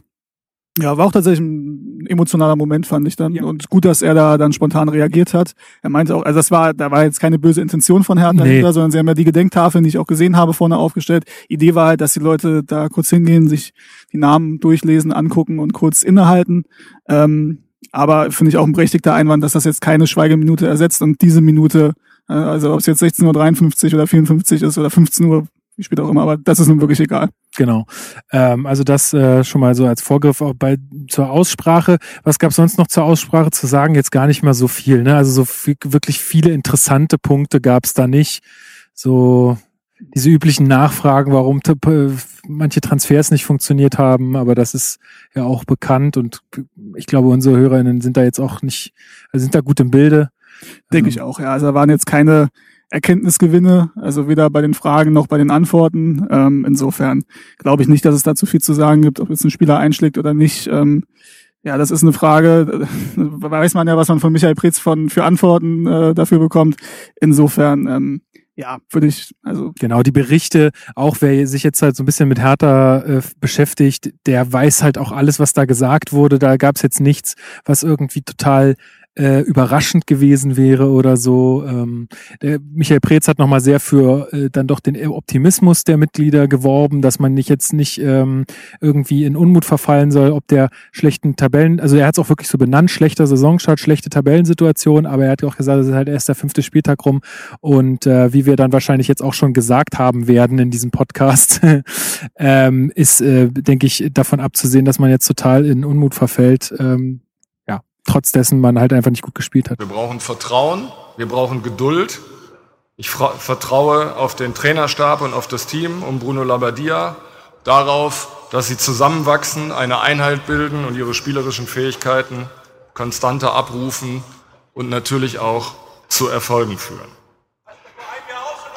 Und gleichzeitig dürfen wir bei der Betrachtung sicherlich nicht vergessen, dass der Kader durch die Umstände in dieser Transferperiode erst recht spät zusammengekommen ist. In der kompletten Konstellation hat die Mannschaft tatsächlich bis hierher erst einige wenige Einheiten gemeinsam auf dem Platz absolviert. Das ist nach einem solchen personellen Umbruch, aber das haben Sie gerade gesehen, nicht ganz ideal, keine Frage. Daher möchte ich ausdrücklich hier noch einmal um Geduld werben. Denn ich bin sicher, dass wir gemeinsam mit allen handelnden Personen, vor allem natürlich an der Spitze mit unserem Trainer, mit Bruno Labbadia und auch mit Arne Friedrich, unseren Plan für die Zukunft erfolgreich gestalten und umsetzen werden. Wir sind überzeugt, dass der Kader das Zeug hat, mittelfristig dahin zu kommen, wo wir uns alle sehen, nämlich in den internationalen Wettbewerb. Wie so oft an dieser Stelle, das sollte man vielleicht auch nochmal sagen, mit der Betonung auf mittelfristig. Das ist der Anspruch, den ich an unser Team und natürlich auch an mich selbst habe. Und deshalb schaue ich heute auch nach dem bis hierhin schlechten Saisonstart optimistisch auf unsere Zukunft und wünsche mir, dass Sie das auch tun. Was ich noch äh, erwähnen möchte vielleicht ist eine Anmerkung eines Mitglieds, der ähm, sich wünscht, dass Hertha BSC eine, eine, eigene Frauenfußballabteilung ähm, schafft. Also jetzt gar nicht unbedingt auf Profilevel, aber vor allem halt bei äh, Jugendmannschaften. Weil da gibt's ja auch die Kooperation mit Turbine da gibt's, Genau, und die hat er auch explizit darauf hingewiesen, die möchte er jetzt nicht äh, torpedieren, also weder diese Partnerschaft und nicht äh, Turbine Potsdam als, als Profiteam äh, was natürlich eine Gefahr darstellt. Und jetzt als Hertha BSC sagst, du willst da auf Profi-Ebene einsteigen, ähm, aber eben, dass es äh, Jugendmannschaften gibt, weibliche. Und das hat auch für großen Applaus gesorgt. Ja, fand ich auch. Also ähm, gute Sache, falls du eine Initiative starten willst, ne, Steven, dann äh, ich bin dabei. Natürlich. ich bin noch nicht ausgelassen. Hast, hast, hast noch nicht genug. Ne? Gut, dann kommen wir mal zum eigentlich, äh, eigentlich spannendsten äh, also, Punkt. Ich könnte, ja. ich könnte eine Überleitung machen. Ja, erzähl. Frauen waren heute grundsätzlich äh, ein Thema, was für viel Applaus gesorgt und für viel Zustimmung gesorgt hat. Tatsächlich, tatsächlich. Ähm, Gut, dann kommen wir doch mal zur Präsidiumswahl. Also den ersten äh, Punkt, äh, die, die, nämlich die Wahl des Präsidenten, können wir eigentlich schnell abhaken, beziehungsweise so, naja, so halb schnell. Mhm. Denn Werner Gegenbauer ähm, war der einzige Kandidat, ähm, wurde auch wiedergewählt, allerdings nur mit 54 Prozent der Stimmen, was äh, schon, das ist schon ein heftiges Ergebnis, sage ich mal. Also es ist kein Vertrauensbeweis. Nee, definitiv nicht. Ähm Da muss man sagen, ähm, ja, dass ein klarer Unmut äh, ausgedrückt wurde. Muss man natürlich sagen, dieser Unmut, der sich da an dieser Wahl niederschlägt, ist jetzt nicht nur auf die Person Werner Gegenbauer bezogen, so würde ich es zumindest interpretieren, sondern, und das hat man ja auch bei den Nachfragen gehört, dass da auch der Name Preetz das ein oder andere Mal gefallen ist und halt die grundsätzliche Unzufriedenheit über die sportliche Situation, ähm, über die Transferphase, wie sie gelaufen ist und vor allem halt, dass wir jetzt auf Platz 15 stehen. Ich glaube, würden wir jetzt auf Platz 7 stehen, wäre die Zustimmung deutlich größer ausgefallen, auch wenn Werner Gegenbauers Einfluss darauf relativ äh, begrenzt ist. Ähm, aber natürlich ist es so, dass das schon Denkzettel auch für ihn ist. Ähm, er hat die Wahl angenommen, aber er weiß natürlich auch, er ist jetzt 70, das heißt, bei der nächsten Wahl ist er 74. Ähm, man muss natürlich sehen, dass das irgendwann dann ähm, ja. weitergegeben wird. Genau, er muss seine Nachfolge regeln. Äh, und äh, ich möchte jetzt da auch gar nicht irgendwie ähm, ja irgendwie wie, wie besserwisserisch klingen oder sowas oder mich da irgendwie über andere stellen, aber manchmal habe ich halt auch das Gefühl, dass viele halt auch einfach dann äh, manche Dinge nicht so überblicken und dann halt auch so eine Wahl vielleicht nicht so ganz so überlegt treffen. Also äh, klar, die Personalie Preetz ist umstritten und es gab auch sicherlich viele Punkte, die äh, nicht gepasst haben, aber wenn man so bei der Aussprache auch manche Stimmen gehört hat, da geht's dann halt auch in Richtung die Leute haben es halt auch noch nicht verstanden, was passiert ist, also weil sie sich auch nicht genug informieren. Und ähm, das ist natürlich auch ein Punkt, warum die Wahl dann nicht so krass für ihn ausfällt. Ja, also 54 Prozent, wie gesagt, sind krass. Ich finde ein Indiz dafür, dass man sieht, dass es jetzt nicht nur um Werner Gegenbauer ging, sondern um das Ausdrücken der Unzufriedenheit, ist dann auch der Ausgang der Vizepräsidentenwahl. Ähm, weil da ist es so, dass das Ergebnis äh, deutlicher ausfiel, wo man eigentlich sagen könnte, der eine Kandidat, Thorsten Manske, ist ganz klar Gegenbauers Kandidat. Das hat er ja auch nochmal deutlich gemacht. Genau, ist hat er vorgeschlagen. Dem, genau. Den wünscht er sich. Und der Gegenkandidat war Christian Wolter der dann ja dementsprechend die Opposition bildet und wo man hätte denken können, wenn Gegenbauer nur 54 Prozent Zustimmung bekommt, dass auch diese Wahl eng wird. Dem war aber gar nicht so. Hatte ich auch ein bisschen Angst, ehrlich gesagt. Aber ähm, weil, also vielleicht kann man äh, zu Manske noch ein Wort sagen. Also äh, der ist schon länger im Präsidium, ist schon länger Vizepräsident. Ähm, Genau, ist ein enger Vertrauter von Gegenbauer, die arbeiten nach seiner Aussage auch sehr vertrauensvoll zusammen. Christian Wolter ist ähm, einer, ähm, auch ein jetzt Präsidiumsmitglied, äh, langjähriges schon, ähm, der sich, äh, viele werden ihn vom Hertha-Dampfer kennen, ähm, der engagiert sich da stark und ähm, Genau, aber also muss ich ehrlich sagen, aus seiner Rede von, von Volta ist mir auch, also ist mir nicht so richtig klar geworden, was er jetzt genau anders machen möchte. Ähm, und das, das hat mir so ein bisschen gefehlt einfach. Ja, das ist richtig. Also dieses Dampferthema wurde ja sowieso komplett rausgelassen aus den Vorstellungen von äh, Christian Wolter und Ingmar Pering, der fürs Präsidium kandidiert hat. Später auf Nachfrage, weil Zeit überbrückt werden musste, wurde dann nochmal auf das Dampferthema eingegangen. Aber dass das in der Vorstellung nicht äh, dran kam, war natürlich dem geschuldet, dass dieses Thema so langsam, äh, dass es da nicht wirklich vorwärts geht, auch wenn sie natürlich was anderes sagen. Aber das ist natürlich schon ein Eingeständnis, wenn du das nicht in deine Vorstellung mit reinbringst zur, zur Präsidiumswahl, zur Vizepräsidentenwahl, ähm, und auch die, die Mitglieder haben das, glaube ich, mittlerweile sehen das auch so, dass es irgendwie eine Never-Ending Story ist, die sie da bei jeder Präsidiumswahl, ähm, die da aufgetischt wird, aber dass es da im Endeffekt nicht wirklich weitergeht. Ähm, und deswegen ist es so, dass das Ergebnis relativ deutlich war. Manske hat 566 Stimmen bekommen und Christian Wolter hat 297 Stimmen. Genau, also recht deutliches Ergebnis. Da sage ich halt, okay, es ist halt schon irgendwie auch ein bisschen inkonsistent, wenn man sagt, okay, man möchte Gegenbauer aber nicht haben, aber wählt dann auch seinen engsten Vertrauten im Präsidium, beziehungsweise den Kandidaten, den er vorschlägt, beziehungsweise den, der dann auch aus seiner Sicht ja wahrscheinlich irgendwann mal perspektivisch vielleicht, wenn er das auch möchte, äh, theoretisch auch mal vielleicht seine Nachfolge antreten könnte, sage ich ich jetzt, ja. Also das ist ja nicht ab, äh, also ist ja nicht jetzt, äh, ist ja ganz plausibel eigentlich so ein Gedanke. Ja. Ähm, genau, aber sei es drum. Ähm, genau, und dann gab's noch äh, die Wahl äh, für das Präsidium. Sieben Plätze gab es, elf KandidatInnen ähm, standen zur Wahl. Ähm, dann fangen wir doch mal an, weil du diese Überleitung schon gemacht hast und ich habe sie dir dann schön kaputt gemacht. Äh, fangen wir doch. ja, aber das ist richtig, aber es fängt, äh, es ergibt natürlich auch Sinn, da äh, bei der Präsidentenwahl anzufangen und nicht bei den einfachen Präsidiumsmitglieder, wie sie genannt werden oder genannt wurden heute. Genau, dann ja. fangen wir doch mal mit der Frau an. Und zwar Anne Jüngermann hat sich zur äh, Wahl gestellt. Äh, Anne Jüngermann äh, war sehr ähm, ja, war sehr sparsam in ihrem, in ihrem Steckbrief, der auf äh, der Homepage veröffentlicht wurde. Ähm, aber sie hat's mit ihrer Rede dann doch wettgemacht. Ein sehr sympathischer Auftritt, ein sehr ehrlicher Auftritt, fand ich, ähm, hat klar gemacht, dass sie sich schon seit Jahren, und das tut sie auch, äh, für den Verein engagiert, ehrenamtlich äh, eigentlich voll drin ist und diese, ähm, diese Leidenschaft auch im Präsidium weiterführen möchte. Außerdem ist sie in einer Werbeagentur tätig, ähm, wo sie auch äh, sehr viel mit Kommunikation zu tun hat. Das hat sie auch in ihrer Rede gesagt und sie sich dafür auch einsetzen möchte, dass ähm, die Kommunikation bei Hertha, äh, dass daran gearbeitet wird. Und äh, ich denke, das sehen wir beide so, dass das dringend nötig ist. Ja, ähm, ja, da merkt man, dass sie sich ähm, gut mit der Materie auseinandergesetzt hat, eventuell auch natürlich ein paar gute Ratschläge bekommen hat, ähm, dass sie auf das Thema Kommunikation gesetzt hat, ist definitiv sinnvoll ähm, weil da mittlerweile das, glaube ich, die, die Mehrheits, die große Mehrheitsmeinung ist, dass es da Verbesserungspotenzial gibt bei Hertha BSC. Ähm, sie ist eingegangen auf ihre ehrenamtliche Arbeit, die sie ähm, bei Hertha BSC und bei äh, der Frauenmannschaft von Libas ähm, lange ausgeübt hat, was, glaube ich, auch gut ankam. Genau, war da Pressesprecherin. Genau. Zwei Jahre in der zweiten Liga waren die ja, ja damals. Sportjournalismus und noch irgendwas in die Richtung studiert? Mhm, nee, nicht äh, Sportmanagement und irgendwie was anderes noch. Ich glaube Sportjournalismus und Sportmanagement. Ach so, dann kann, ja. dann kann es die Kombi mhm. gewesen sein, ja. Ähm, genau, ist äh, sehr gut angekommen, hat einen sehr, sehr großen Applaus bekommen auch. Mhm. Hat auch freigesprochen, muss man sagen. Also Komplett hatte frei. keine Notizen, keine Zettel, nichts. Das war, ich habe jetzt nicht bei allen elf das im Kopf, aber ich, fällt mir jetzt kein weiterer Das ist die einzige. Glaube ich nämlich auch. Ähm, und hat das wirklich gut gemacht. Also man hat am Anfang gemerkt, dass sie natürlich ein bisschen unsicher ist. Das würde aber äh, mir auch so gehen. Das würde wahrscheinlich den allermeisten so gehen, die das nicht gewöhnt sind. Ähm, vor der Kurve ist es natürlich auch nochmal irgendwie wahrscheinlich ein relativ imposanter Anblick, ja. auch wenn sie jetzt nicht komplett gefüllt ist und, genau, und die Worte Spinnweben ansetzt an manchen Stellen. ähm, nee, aber hat sie gut gemacht und wurde dann auch honoriert. Genau. Ich würde jetzt auch nur auf die Kandidatinnen eingehen, die jetzt auch wirklich gewählt wurden. Ähm, auf den Rest, ähm, ja, ist jetzt zwar ein bisschen doof, aber ähm, ich glaube, aufgrund der Zeit, das würde den ganzen Podcast füllen, Richtig, wenn man ja. da ähm, drauf eingeht. Wer da noch mehr wissen will, schreibt uns an. Gerne können wir euch da Auskunft geben. Dann äh, wurde gewählt, also Anne Jüngemann ist auch gewählt worden mit großer Mehrheit.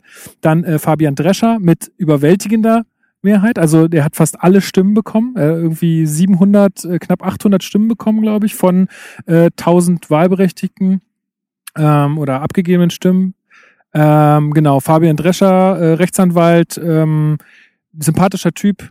Äh, auf den Familienstand Ach so, ja genau, genau. Das hatte ich auch gesagt. Das, das muss ich auch noch kurz hier im Podcast sagen. Ich verstehe nicht, warum äh, immer der Familienstand plus Kinderanzahl plus, also ich meine, gut, der Beruf ergibt schon Sinn irgendwie, aber ähm, warum man jetzt sagen muss, ob man verheiratet ist oder in einer festen Partnerschaft oder nicht, ist mir doch total egal. Also ja, also tatsächlich, ich, vielleicht würde es auch gut kommen, wenn wenn jemand ähm, der da kandidiert, einfach mal hinstellen würde und sagen würde, ich heiße so und so, bin 35 und ich bin Single. Und das ist auch, oder, das ist oder auch in Ordnung. Oder, oder mein Familienleben geht sich eigentlich nichts an. Oder so in die Richtung, ja. Genau, ja. Fände ich, würde vielleicht auch ganz gut ankommen, weiß ich nicht. Ich glaube schon, dass das mittlerweile aber vielleicht ich glaube, sind wir da für die älteren, ja, konservativeren Mitglieder dann doch schon ja, irgendwie wichtig. Ja, ne? äh, das strahlt das auch mal aus. Ja, das strahlt Seriosität aus und so. Ich könnte darauf verzichten, aber gut. Äh, auf jeden Fall hat er die meisten Stimmen bekommen, hat auch eine sehr gute Rede gehalten in meinen Augen. Da kann ich die Neutralität jetzt mal ablegen. Das fand ich einfach gut, die Rede. Ähm, und habe auch danach gesagt, dass ich der Meinung bin, dass er die meisten Stimmen erhält. Und so war es dann auch, äh, wenn auch knapp, weil er hat 797 Stimmen bekommen. Ich weiß jetzt leider nicht, wie viele insgesamt abgegeben wurden, aber. Also Grund um die 1000. Um die 1000, dann waren noch ein paar wahrscheinlich. Äh, Ungültig waren dann ja. so 50 oder so und. Nee, also, äh, die da waren nicht so viele, ja. Und, äh, genau. genau. Und, und Anne Jüngermann hat 781 bekommen. Mhm. Ähm, ist auch, also wahrscheinlich, wer Fabian gewählt hat, wird auch Anne Jüngermann gewählt haben und andersrum größtenteils. Genau. Ähm, und dazwischen kommt aber noch der nächste Kandidat, äh, Permok Stümer mit 788 Stimmen. Auch ein starkes Ergebnis, was mhm. ich ganz so hoch nicht erwartet hätte, ehrlich gesagt. Ähm, ist der oder war dann der Vorsitzende der Boxabteilung. Da bin ich jetzt ehrlich gesagt gar nicht so informiert, ob er beides zusammen weiterführen kann. Nee, kann er nicht. Er muss das Amt aufgeben, das hat er auch gesagt. Okay. Ähm, ja. Genau, aber äh, ja, also hat jetzt für mich auf, auf mich jetzt auch keinen unsympathischen Eindruck gemacht. Ähm, ich habe ihn jetzt nicht gewählt, das kann ich offen sagen, weil ich also so Sachen wie er möchte weiter sein irgendwie die Zusammenarbeit mit der Bundeswehr und der Kirche außer, ausweiten. Also Kirche, da kann ich mich ja vielleicht noch so irgendwo äh, so ein Stück weit zu erwärmen, aber Bundeswehr geht gar nicht halt. Ähm, das da ja, also vielleicht was für die CDUler unter den Mitgliedern. Ja. Also ja, ich sag mal so, also meine persönliche Meinung ist wahrscheinlich wenig überraschend, geht da auch in eine ähnliche Richtung. Also wenn ich dann auf dem Steckbrief äh, lese, äh, Intensivierung der Zusammenarbeit mit Bundeswehr und Kirche, ist das ein Satz, wo ich erstmal sage, okay, das ist jetzt eher nicht so das, wofür ich stehe. ähm, und was ich mir wünschen würde. Ähm, muss aber auch sagen, ähm, dass ich auch, dass ich mit Leuten gesprochen habe und auch von Leuten, die das eigentlich so sehen wie ich, die ihn aber kennen, die trotzdem gesagt haben, dass es wirklich ein korrekter Typ ist, dass er gut im Netzwerken ist. Ähm, ich fand auch, äh, also an sich hat er da auch eine sichere Präsenz auf der Bühne. Das merkt man, dass er durchaus gut darin ist zu reden und dass er sicherlich äh, gut daran ist, Kontakte zu knüpfen. Ähm, insofern. Ich glaube auch im Sinne der Demokratie ist das vollkommen in Ordnung, dass ja. dann auch so jemand äh, im Präsidium ist. Richtig, ja. Genau.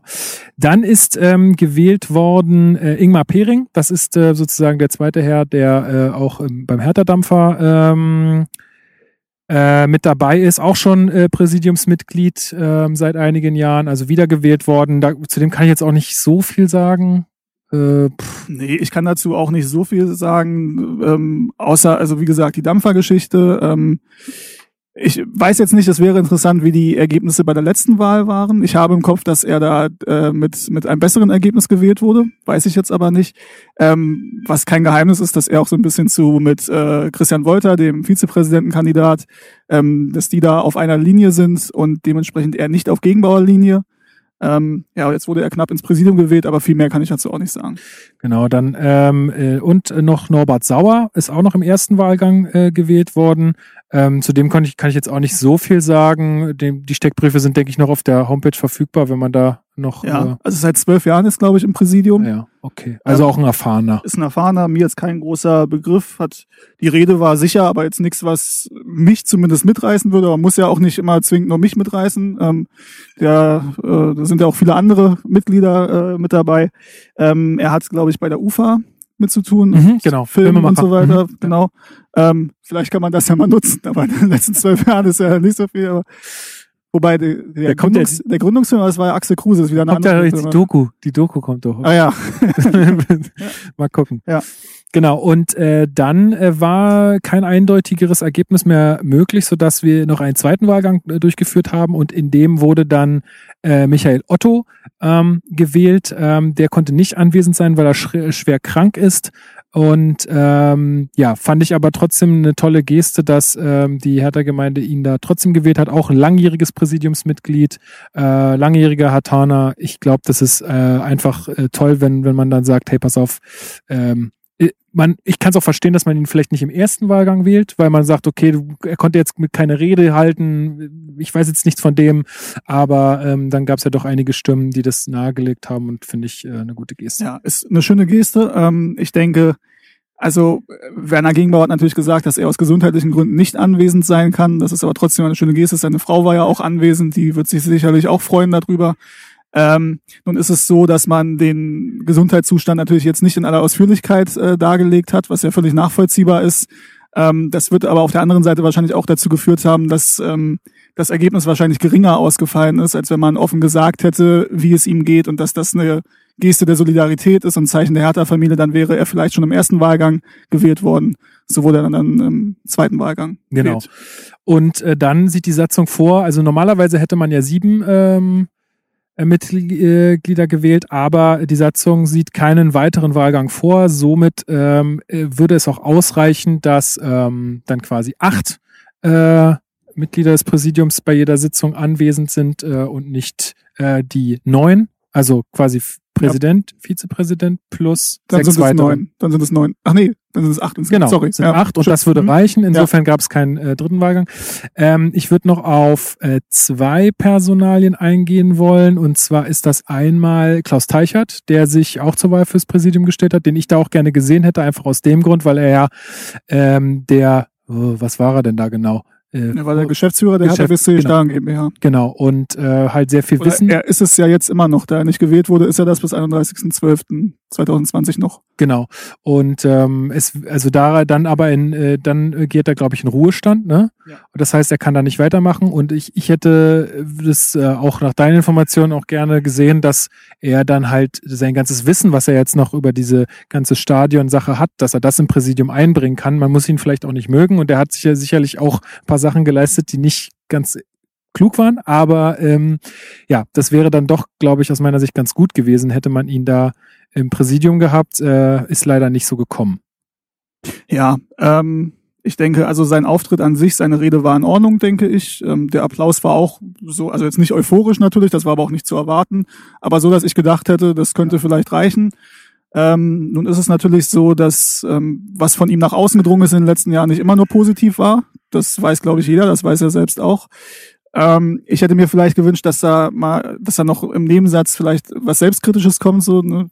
wir wollen dieses, er hat ja gesagt, wir wollen dieses Stadion und wir kriegen dieses Stadion und irgendwann wird es auch passieren. Ich glaube, Werner Gegenwart hat auch gesagt, in den nächsten zwei Jahren möchte er da eine Entscheidung äh, erwirken.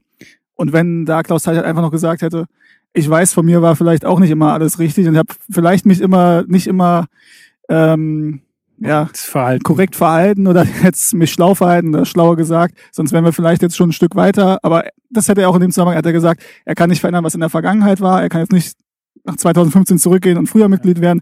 In dem Zusammenhang hätte ich mir vielleicht sowas gewünscht. Vielleicht hätte es dann gereicht, weil es war ja im ersten Wahlgang relativ knapp.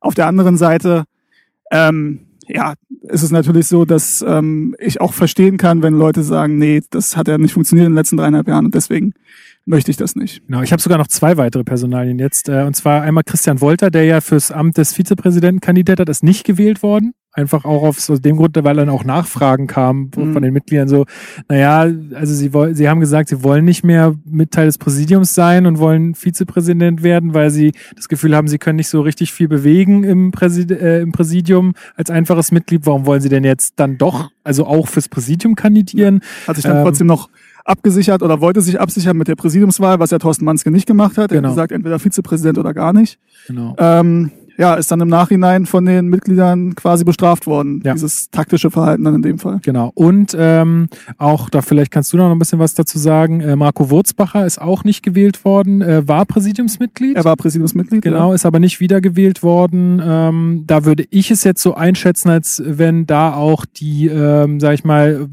eine Stimme der, der Ultras da auch relativ viel Gewicht hatte, die dann auch da ähm, eine Wortmeldung hatte, ja. weil sie ihm ähm, wahrscheinlich auch, also ich kann es nicht einschätzen, aber äh, aus deren Sicht äh, vorwerfen, dass er da, ähm, ja, sagen wir mal, bei den ganzen Angelegenheiten äh, in Dortmund, glaube ich, um die ging's, ne? Um diese Ausschreitung und so, dass er da sich nicht korrekt verhalten hätte aus hm, ihrer Sicht. Ich glaube, dass Dortmund nicht, bin mir jetzt nicht 100% ja. sicher, aber ich glaube, da ging es eher um äh, Spruchbänder gegen Köln, ah, ja. gegen Gladbach. Genau, ähm, die Sachen waren das, ja. Also fangen wir mal so an. Ähm, er ist seit acht Jahren, glaube ich, Präsidiums, oder er war acht Jahre lang Präsidiumsmitglied, seit 2012 ähm, und wurde damals auch mit Unterstützung der aktiven Fanszene gewählt, weil er viele Kontakte hatte, die Leute kannte.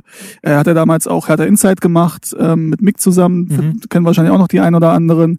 Die Galerie, äh, die es da gab, leider ist es ja auch komplett Ja, weg. leider, die, die hätte ich immer gern gesehen. Ja, ich auch. ähm, ja, und da wurde halt mit der Unterstützung gewählt und dann gab es halt äh, Situationen, in denen sich ähm, die Ultras, so hat er es auch vorgetragen, gewünscht hätten, du hast alle Nummern, du kennst alle Leute.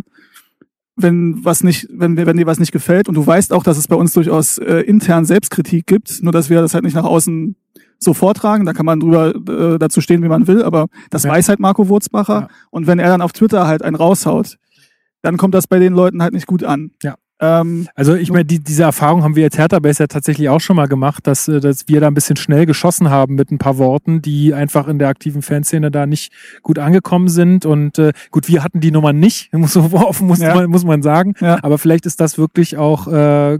wenn man das weiß, dann ist das schon ein Gebot der Stunde, dann einfach da nicht so schnell loszuschießen. Nun, ja, nun muss man auch nur fairerweise dazu sagen, dass wir jetzt natürlich nicht Markus äh, Version der Geschichte kennen. Also Absolut, also genau. Ja, er hat, er hat dazu geantwortet, aber das ist natürlich natürlich was anderes, als wenn man ihn jetzt fragen würde. So an sich, ne, natürlich, ne, wenn du die Nummern hast, wenn die Leute, würde mir auch nicht gefallen, wenn mich jemand kritisiert, der mich kennt und das dann über Twitter macht. Ähm, aber wie gesagt, wir kennen nur eine Version der Geschichte. Auf jeden Fall, da sind bestimmt noch andere Dinge vorgefallen. Ja, hat er auch angesprochen. Er hat auch wohl äh, darauf angesprochen, dass ihm äh, sein Platz ähm, in, der, in der Kurve irgendwie ja. verwehrt wurde, weil er ähm, gegen homophobe ähm, Sprüche ähm, was gesagt hätte. Hm. Das, also finde ich, äh, ja. ist auch ein valides Argument, dass man ja. dann auch damit unzufrieden ist. Ja. Ist natürlich dann aber, ja, also da war ja auch ein großer Teil der aktiven Fanszene da, also dann bringt also man sich da. Ich glaube, halt das liegt jetzt nicht an uns, das final zu beurteilen. Nee. Ähm, da gibt, wie es meistens ist, gibt es da wahrscheinlich auf beiden Seiten Dinge, ähm, wo man sagt, das kann man nachvollziehen oder das kann man nicht nachvollziehen. Ähm, er hat es jetzt knapp nicht geschafft. Das lag sicherlich auch an diesem Wortbeitrag, weil sonst hätten sicherlich nicht noch, sich noch 20, 30, 40 Leute gefunden, die für ihn gestimmt hätten. Ähm, ja, das ist jetzt natürlich schade für ihn. Ähm, muss man mal gucken. Ähm, ich bin ja als, als Freund der, der Versöhnung, äh, würde ich ja. mir vielleicht wünschen, dass man da irgendwie wieder zusammenkommt. Ja, vielleicht, äh, vielleicht, äh, ich meine, das heißt ja nicht, dass er nie wieder ins Theaterpräsidium gehen kann, oder? Also kann man sich nicht zur Wiederwahl irgendwann Meines stellen? Wissens kann er sich in vier Jahren zur Wiederwahl stellen. Ja, dann kann man ja die Satzung das verbietet, weiß natürlich auch nicht, ob er das möchte. Ähm, ja, aber vielleicht gibt es da Wege, aber das müssen dann die Beteiligten selber wissen. Er hat ja auch gesagt, für ihn ist immer klar, dass, dass die Kommunikation offen ist und dass er für jeden Dialog zu haben ist. Dass er es sehr schade findet, dass er quasi nicht mehr auf seinem angestammten Platz in der Kurve ist, willkommen ist, wie auch immer. Ähm, ja, Genau. Ähm, aber vielleicht, also äh, da wir wir äh, wir werben für Versöhnung und für Aussprache und dass man das, den besten Weg äh, für Hertha findet am Ende. Immer. Genau. Äh, haben wir sonst noch irgendwie? Dann damit ist dann das äh, Präsidium komplett und ähm, andere Dinge waren eigentlich nicht noch groß, oder? Haben wir, haben, war noch irgendwas anderes Wichtiges? Also die Tischtennisabteilung, das war ein sehr netter Vortrag, äh, sehr netter Bericht der Abteilung Tischtennis. Der, der Herr hat einfach gesagt, ihm ist kalt, er macht's kurz und äh, die Tischtennisabteilung lebt. Äh, ist durch Corona alles ein bisschen schwierig, weil er würde lieber doppelt spielen, dürfen sie aber gerade nicht. Ähm, Richtig. Dürf, dürfen nur einzeln spielen. Ja. Äh, es war sehr amüsant, aber auch irgendwie authentisch und sympathisch. Ja kam gut an. Vielleicht hätte so eine Rede auch gereicht, um ins Präsidium gewählt zu werden. Man hätte es mal ausprobieren können. Ja, Tatsache. Ähm, genau. Jetzt guck mal in deinen Twitter-Feed. Also wer, wer, äh, wer noch mal ein bisschen reinlesen will, ähm, Steven hat äh, unter seinem Twitter-Handle sogenannter ähm, noch ein bisschen getwittert. Da kann man auch noch mal einiges nachlesen. Gibt's ja. da noch was, was du? Also das war jetzt auch nicht nicht mega ausführlich, was ich da gemacht habe, sondern halt nur, wenn ich das Gefühl hatte, jetzt ist mal irgendwie was, was was erwähnenswert wäre, ist zu twittern. Ich kann von der Gruppe Süd auch, die mhm. haben Live-Ticker, der also entweder googeln halt, ansonsten habe ich den auch ähm, bei mir verlinkt in irgendeinem Tweet. Ähm, der ist immer super, der ist sehr amüsant, den empfehle ich auf jeden Fall, sich den mal durchzulesen ähm, was war das, zur, zur Mitgliederentwicklung, die ja genau. relativ stagniert. Flattende Curve. Flattende Curve fällt einem dazu ein, fand ich sehr, sehr gut und auch viele andere äh, gute Witze. Äh, übrigens habe ich gehört, 50.000 Mitglieder äh, sind angestrebt in den ja. nächsten zwei Jahren. Ja, in den nächsten zwei Jahren. Hat er gesagt so. Ich glaube, dass das in, den, in der nächsten Legislaturperiode quasi ist, also in der nächsten Amtsperiode, so, okay, in den nächsten vier Jahren. Aber bin mir nicht hundertprozentig, ich glaube, zwei Jahre waren äh, das Stadionthema. Das ist das in den nächsten zwei Jahren. Ah ja, richtig, das, äh, das recht, ja genau. Ja. Äh, Stadionthema in den nächsten zwei Jahren finalisieren und ähm, die in der nächsten Amtsperiode das halt auf, oder in den nächsten Jahren mittelfristig, kurzfristig, wie man immer so schön sagt, auf 50.000 anheben. Ja, Ansonsten genau. Carsten Schmidt war auch da. Genau, ähm, bald ja äh, CEO der Geschäfts-, also oder CEO von Hertha BSC. Mhm. Ähm, genau. Hat äh, sich einen Eindruck verschafft und ist auch schon Hertha-Mitglied. Ja, und hat natürlich auch gemerkt, dass die Stimmung jetzt nicht äh, nur positiv ist. Das kann man schon als Fazit von der Ver Veranstaltung nehmen. Ja, das hat sich im ja, aber ich aber ich empfand es jetzt doch schon als also es war schon noch entspannt. Ja, es war entspannt. Also die Wahl war halt, glaube ich, oder für mich wirklich der Moment, wo ich dachte, okay, also ich habe jetzt damit gerechnet, dass er jetzt nicht 80, 90 Prozent genau. bekommt, aber 54, ehrlich gesagt, habe ich nicht Fand mitgerechnet. Krass, ja. ähm, es gab vorher einen Wortbeitrag, wo sich äh, ein 60-jähriger Herr, was glaube ich in Rage äh, geredet hat, ähm, das ist dann natürlich auch ein bisschen unsachlich geworden, hat auch das Gefühl, dass er ein bisschen angestachelt war, weil er ja, weil positive halt, Reaktionen ja, bekommen Ja, dann gab es halt Applaus, aber der Applaus galt dann eher seiner Rage genau, ja. statt dem Inhalt. Ja. Äh, so von wegen, ja, jetzt macht da mal jemand ja, Stimmung. Und natürlich, wenn dann halt jemand so einen Satz von wegen, ich will nicht nur deutscher Randalemeister werden, ich will auch mal einen richtigen Titel haben. was ich durchaus auch nachvollziehen kann. Ja, kann ich auch nachvollziehen. Ähm, das führt dann natürlich zu viel Applaus. Ähm, ja, aber im Endeffekt, ähm, was ja auch Werner Gegenbauer relativ, also ich fand, dass das schon relativ deutlich vorkam, dass er schon auch viel Distanz zum Investor aufbaut, ja, gerade vor den Mitgliedern und auch in Interviews natürlich vorher. Genau. Ähm, den Satz, den kennen wir natürlich jetzt schon zur Genüge, dass er für Hertha BSC spricht und Lars Windhorst spricht über Hertha BSC, aber für Tenor, genauso wie Lars, äh, Jens Lehmann. Er hat es aber auch nochmal deutlich gemacht, dass er sagt, wir müssen mit unserem Investor auch pfleglich umgehen und wir müssen auch nett mit ihm umgehen und das soll eine gute Partnerschaft sein, aber wir lassen uns auch nicht reinreden Richtig. und der Komplementär, was Hertha BSC in dem Fall ist, äh, hat da doch ein großes Gewicht, beziehungsweise das größte Gewicht, die größte Macht in dem Fall. Und äh, das sieht er so und das wird er auch ausreizen, hat er gesagt. Ja. Und also mein persönliches oder meine persönliche Meinung dazu ist, dass gerade unter den Voraussetzungen mit Lars Windhorst es gut ist, Werner Gegenbauer als erfahrenen Präsidenten zu haben, ähm, als jemand, der natürlich auch in Berlin und in der Wirtschaft fest verankert ist und der durchaus auch in der Lage ist, Lars Windhorst und seinen Leuten Paroli zu bieten. Und der halt sagt, so machen wir das halt und wenn nicht, dann Genau. Und ja. äh, dazu halt dann auch Manske als äh, engen Vertrauten, mit dem er schon länger arbeitet und nicht ein Volter, mit dem er dann vielleicht doch öfter mal aneinander gerät, dass es dann intern vielleicht zu äh, Streitigkeiten kommt, äh, wo dann natürlich auch so ein Investor vielleicht seine Chance äh, wittert und auch mal dazwischen grätscht und ist dann halt einfach, weil, weil was wir jetzt gerade brauchen, ist halt wirklich Ruhe, vor allen Dingen Ruhe in solchen Gremien im, im Verein insgesamt, das mit, damit man sich aufs Sportliche konzentrieren kann. Es gibt halt nichts Schlimmeres als äh, dann auch noch Querelen in den Gremien, weil das äh, führt noch zu mehr schlechter Presse und noch zu mehr Trubel und das ist auch fürs Sportliche nie gut. Insofern bin ich damit jetzt auch eigentlich ganz zufrieden, muss ich sagen, so für mich persönlich. Ja gibt's jetzt von mir nicht viel mehr hinzuzufügen. Gut, wir haben jetzt auch schon wieder länger aufgenommen, als wir wollten. Das ist ja ein Ding. Äh, passiert ja sonst nie. Passiert sonst nie. Wir machen die Folgen kürzer, haben wir gesagt, ne? Weil wir jetzt ja wöchentlich sind. Nee, aber es war jetzt nun auch äh, hier Ausnahmezustand, ne? Ist jetzt jede Woche eigentlich. Okay. nee, genau. Also falls ihr. Nächste Woche treffen wir uns wieder hier nach Wolfsburg, 18 Uhr. hier, an dieser Stelle? Hier an dieser ich glaube Stelle. nicht. Nee, ich glaube, das ist Wetter wahrscheinlich wahrscheinlich auch schlechter. Das ist Wetter schlechter und ich werde auch nicht hingehen. Nee. Und es wird auch wahrscheinlich, also gut, es gibt ja morgen freien Vorverkauf, weil man die Karten sonst ja, nicht. Aber abwarten, ob das überhaupt was wird. Also, ja, das da bin natürlich auch. Sehr skeptisch. Ja. Gut, ähm, dann danke ich dir auf jeden Fall für deine Worte. Wenn ihr da draußen ähm, an den äh, Empfangsgeräten ähm, eine andere Meinung, äh, wenn ihr auch Mitglieder seid, auch vor Ort wart, wenn ihr da vielleicht eine andere Meinung habt, dann ähm, sagt ruhig Bescheid äh, in die Kommentare und dann diskutieren wir auch gerne. Und ähm, das äh, ist ja immer sehr, sehr befruchtend so, wenn man mit anderen Leuten ins Gespräch kommt. Das freut uns immer, wenn ihr euch äh, da eure Meinung da lasst. Gut, Steven, dann, wir machen uns auf den Weg nach Hause. So machen wir's. Alles klar, bis dann. Jo, ciao. ciao. So, willkommen zurück. Jetzt wisst ihr ganz gut Bescheid über die Mitgliederversammlung. Eine Sache möchte ich gerne noch nachtragen, weil wir darüber jetzt irgendwie gar nicht gesprochen hatten in dem Part mit Steven, und zwar äh, über die Bilanz, äh, die Ingo Schiller vorgetragen hat, der Geschäftsführer Finanzen. Ich will da auch gar nicht so weit einsteigen, weil erstens habe ich auch zu wenig Ahnung von dieser ganzen Thematik und das ist auch ein riesen Zahlenwust und auch, also die ganzen, ähm, also sein, auch sein, äh, sein Bericht kann man sich auf YouTube angucken, werde ich auch verlinken.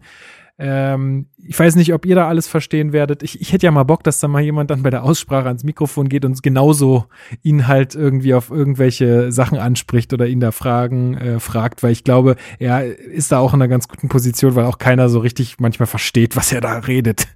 Ähm, also das Ergebnis der Spielzeit 1920, also letzte Saison, ist, dass wir ein äh, Minus gemacht haben von 53,5 Millionen. Das muss man so äh, ganz einfach sagen. Das kommt einmal dadurch, dass man natürlich durch den Spielbetrieb, also keine Ticketverkäufe äh, und dadurch auch weniger Werbeeinnahmen und so, ähm, da einfach nicht so viel äh, Einnahmen generiert hat und auch auf der Transferseite äh, weniger Einnahmen als noch im letzten Jahr generiert hat. Und natürlich auch die hohen Investitionen in die Spieler ähm, schlagen da natürlich auch richtig fett zu Buche. Aber er hat trotzdem auch nochmal gesagt, also man braucht sich jetzt keine Sorgen machen. Die wirtschaftliche Lage ist natürlich einfach aufgrund ähm, des Investors äh, immer noch sehr, sehr, sehr stabil, gerade ähm, im Hinter, also vor dem Hintergrund Corona.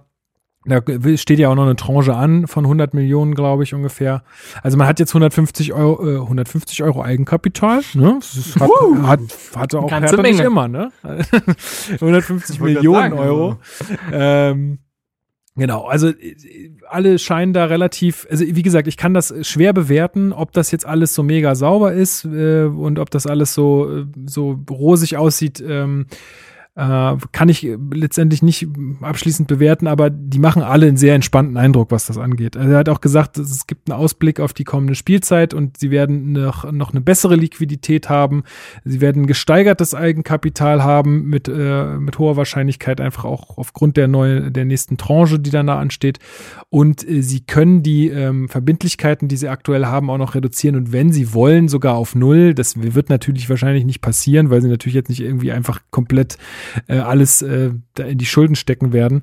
Ähm, ja, also ich habe den Eindruck, die sind da sind da ganz zufrieden aktuell und ähm, ja, es, ob, ob das jetzt alles so stimmt, müsste man dann nochmal nachlesen, da bin ich einfach nicht firm genug.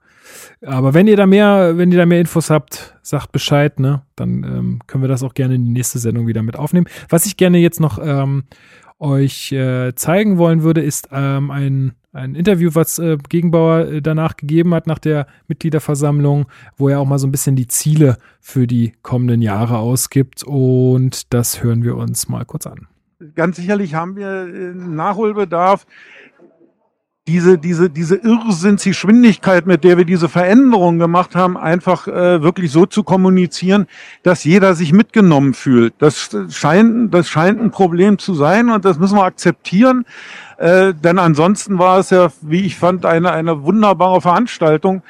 So ein Ergebnis nimmt man hin und dann zieht man äh, die Konsequenzen raus. Das heißt, noch offener, noch transparenter und äh, noch präziser äh, zu arbeiten. Punkt. Wir haben ja nicht umsonst, wir stehen ja vor dem Neuanfang jetzt am 1.12. mit dem neuen Vorsitzenden der Geschäftsführung, der ja nicht deshalb gekommen ist, weil die anderen schlechte Arbeit gemacht haben, sondern weil einfach der, die Anforderungen an das, was wir nach außen auch transportieren müssen, noch immer viel größer werden und weil die unter dieser Last sonst eine, eine Zweiergeschäftsführung auch zusammenbrechen kann. Ja, wir müssen, wir, wir müssen die Stadionfrage endgültig klären. Wir, ich finde, wir müssen ein, das Ziel haben, auf 50.000 Mitglieder zu kommen. Ich finde, wir müssen das Ziel haben, dass diese Eigenkapitalstruktur, die wir jetzt haben, nicht schlechter wird. Und wir müssen das Ziel haben, na, spätestens in dieser Legislaturperiode zum Ende dann dauerhaft im oberen Drittel der Bundesliga-Tabelle uns festgesetzt zu haben. Das sind Ziele genug, glaube ich. Ja, also er spricht davon, dass man innerhalb der nächsten vier Jahre sich im obers, oberen Tabellendrittel festsitzen äh, will und äh, 50.000 Mitglieder akquirieren will. Das sind noch knapp 20, äh, ja, noch knapp 20.000. Also das ähm, wird eine wird eine, oder so 15.000, gute 15.000, bin jetzt mit den Zahlen nicht ganz sicher, aber das wird auf jeden Fall noch ein Stück Arbeit und an den äh, Zielen und an den Aussagen wird er sich am Ende messen lassen müssen. Genau, das wollte ich euch nur noch kurz hier mal einspielen, weil ich nicht weiß, ob das jeder mitbekommen hat. So, machen wir noch einen kleinen Ausblick auf Wolfsburg, ihr beiden. Also ich sag mal ein paar Facts, ja. Ähm, oh. Machst du jetzt auch hier auf blau-weiße Woche noch am Ende die Facts raushauen? Ist das so? Ja, so genau habe ich das gar nicht äh, im Kopf. Ähm, also, Wolfsburg aktuell Zehnter der Tabelle, vier Tore geschossen, drei Tore bekommen, hatten wir schon letztes Mal gesagt. Absolute Party. genau. Das, das macht richtig Spaß, die Spiele zu gucken. Vier Unentschieden äh, gegen Leverkusen, Freiburg, Augsburg und Gladbach und jetzt dann doch der erste Saisonsieg, ge äh, Saisonsieg gegen die Arminia aus Bielefeld. Ähm, ja. Wo Arne Meyer übrigens sein Startelfdebüt gefeiert hat für ah, Arminia. Das ist aber nach 45 Minuten wieder runtergenommen wurde. Verletzt. Was wohl, nee. was wohl laut äh, Trainer äh, Neuhaus nicht daran lag, dass der jetzt wahnsinnig mies gespielt hätte, sondern dass es klar war, dass er jetzt nach erst einer Woche Training, er kommt ja auch aus einer Verletzung, noch nicht so weit ist. Ähm, und deswegen war es einkalkuliert, dass er jetzt nicht ewig spielen wird, aber ja, nur das äh, am Rande. Ähm, ja. ja. Also aus meiner Sicht sind, äh, um mal jetzt dann auch noch auf, auf die Partie gegen Augsburg auch ein bisschen vorzugreifen, aus meiner Sicht sind in den kommenden zwei Spielen vier Punkte Pflicht. Ähm, das muss sein, das ist absolutes Minimum. Ähm, klar, sechs Punkte wären schöner, äh, aber das muss man sehen. Ich sagen, viel mehr nach, als vier kommen, kann, geht ja auch nicht, aber. Nee, genau. Äh, ich rechne mit einem 1 zu 1 gegen Wolfsburg, weil ich glaube, dass die einfach defensiv einen ganz guten Job machen, wenn die nur so wenig Tore kriegen. Ähm, und äh, wir werden natürlich auch versuchen, äh, defensiv wieder gut zu stehen, ähm, werden trotzdem Tor schießen. Äh, ich rechne mit einem 1 zu 1. Chris, was, was denkst du? Wie wird's ausgehen? Ja, es ist natürlich eine schwierige Phase bei uns, finde ich. Es ist schwer zu, zu urteilen, also zu beurteilen, wie wir jetzt als Mannschaft auftreten werden in den nächsten Spielen. Ich bin vor allem gespannt, wie wir in einem Monat ungefähr aussehen werden, wo, wo auch die zentralen Spieler wieder fit sind. Ich denke da an Toruna Riga, ich denke da an äh, Gendusi. Aber ähm, ich bin trotzdem relativ optimistisch mit Wolfsburg, weil ich kann mir vorstellen, dass jetzt auch im, ähm, nach dem, nach dem Leipzig-Spiel ähm, auch die Mannschaft gemerkt hat, okay, wir, wir, wir können schon zusammenspielen, wir können auch ähm, nach, nach vorne relativ gut spielen. Und äh, Wolfsburg ist ein ganz anderer Gegner als Leipzig und auch eine ganz andere Klasse. Deswegen sind alle Chancen drin und ich, äh, ich bin einfach mal optimistisch und tippe auf ein 2 zu 1 für uns. Okay, Marc, Du, dein ah. Tipp fehlt noch. Ja, wenn ich halt auch von vier Punkten ausgehe, sage ich natürlich eher, dass man einen Punkt gegen Wolfsburg hat als gegen Augsburg. Wobei man Augsburg auch nicht ganz unterschätzen darf. Ähm, aber auf der anderen Seite gebe ich auch Chris recht, indem ich sage, dass gegen Wolfsburg auch ein Sieg drin ist. Also Wolfsburg macht das Glasner typisch alles solide, aber reißen jetzt keine Bäume aus. Klar, defensiv, wie gesagt, das ist, äh, das ist recht sicher, aber dafür hat man ja Spieler wie Kunja, Cordoba oder Luke Bacchio, die auch mal aus dem Nichts ja was kreieren können, selbst wenn das jetzt äh, der Angriffsbahn auf Granit stößt oder beißt. Ähm, also ich, ich würde dann auch sagen, dass es ein 1 zu 1 wird. Ähm, vielleicht sogar ein 2 zu 2, dann wird's, äh, mhm. dann sind so viele Tore in einem Spiel gefallen wie bislang, mehr, äh, mehr als bislang in der gesamten Wolfsburger Saison. äh, ja, ist auch schön. Ähm, und dann wird man eher drei Punkte gegen Augsburg holen, aber ich finde, drei Punkte gegen Wolfsburg sind drin. Wenn man eben diese Leistung wie man sie gegen Bayern und gegen Leipzig präsentiert hat, auch jetzt in einem Spiel zeigen kann, wo man nicht als absoluter Underdog reingeht. Und wenn das, man die individuellen Fehler abstellen kann. Das sind die zwei Herausforderungen. Aber wenn man das halt abschaltet, finde ich, ist Hertha eine Mannschaft aufgrund der individuellen Klasse und auch den Ideen Labadias, die ja mit den meisten Bundesligamannschaften ja durchaus mithalten kann. Das hat man ja auch durchaus in der letzten Rückrunde dann in den Spielen unter Labadia gesehen und Dementsprechend bin ich da jetzt nicht ganz pessimistisch, sage aber jetzt auch einfach mal, dass man gegen Wolfsburg unentschieden spielt und gegen Augsburg gewinnt. Ähm, ja, genau. Gut, wir werden, wir gucken uns das an. Wie, wie gut kennt Labadia eigentlich die Mannschaft noch äh, in Wolfsburg? Oh, also ich meine, das ist natürlich auch ein Vorteil, ne? Also wenn dann, wenn du als Trainer einfach genau die Stärken und Schwächen der Spieler einschätzen kannst, ähm, glaube ich, ist das ähm, schon nicht nicht so, also es ist kein Nachteil auf jeden Fall. Und Gilabogi nee, fehlt. Das ist auch nicht so schlecht für uns. Gilabogi ähm, ist wieder ähm, verletzt. Das ist eine sehr bittere Sache für Wolfsburg, aber für uns eigentlich relativ gut, weil vor allem im zentralen Mittelfeld werden wir da wirklich überzeugen müssen. Und wenn Gilabogi fehlt, ist ein wichtiger Spieler von denen auf jeden Fall raus. Das stimmt. Generell haben die jetzt, also ich glaube, die haben durchaus Verletzungsprobleme. Ich glaube, da fallen ja auch einige Außenverteidiger, glaube ich, aus. Ja, bei uns auch. Äh, und ein Innenverteidiger. Weil wie, wie wir dann rechts ja, richtig. Äh, in der Verteidigung spielen werden, ist eine interessante Frage bei uns. Ne? Wenn Pekarik ja. nicht fit wird. Na dann äh, feiert Lukas Klünter sein Comeback, würde ich mal vermuten. Glaube ich auch. Die also bleibt dann tatsächlich nicht übrig. Ja, äh, das kannst du nicht machen. Allein von der Mannschaftshygiene her, von äh, Teamhierarchie kannst du nicht Lukas Klünter äh, auf die Bank setzen und Lecky dahinstellen. Zumal also, auch Labadia gesagt ähm, hat, dass er dem das zutraut. Also er war ja, jetzt nicht euphorisch in der Pressekonferenz, muss man sagen. Ja, aber er hat das, gesagt, er das Mindeste gesagt. Ja. Das ist, das ist wirklich das ähm, Mindeste, was du sagen kannst. Also weniger ist echt, äh, nee, ich habe keinen Bock auf ihn. Das, das war wirklich eigentlich nur das Statement war, ja, Lukas Klünter kann Bundesliga spielen. Genau. Das, das, sollte man durchaus Lukas erwarten Klünter können. ist ein Rechtsverteidiger. Genau. ja, äh, so ungefähr war das wirklich. Ähm, ey, aber bevor wir den Podcast zumachen, ja. Sammy Alagui hat seine Karriere beendet. Ach, ja. Oh, ja. Wollen wir eine Schweigeminute machen? Ähm, kann ich jetzt hier einspielen, wenn du. Ey, der Mann ist Aufstiegs, der Mann ist Aufstiegsheld, okay? Ein bisschen Respekt. Ja. Äh, hey, wieso? Das war nicht ironisch.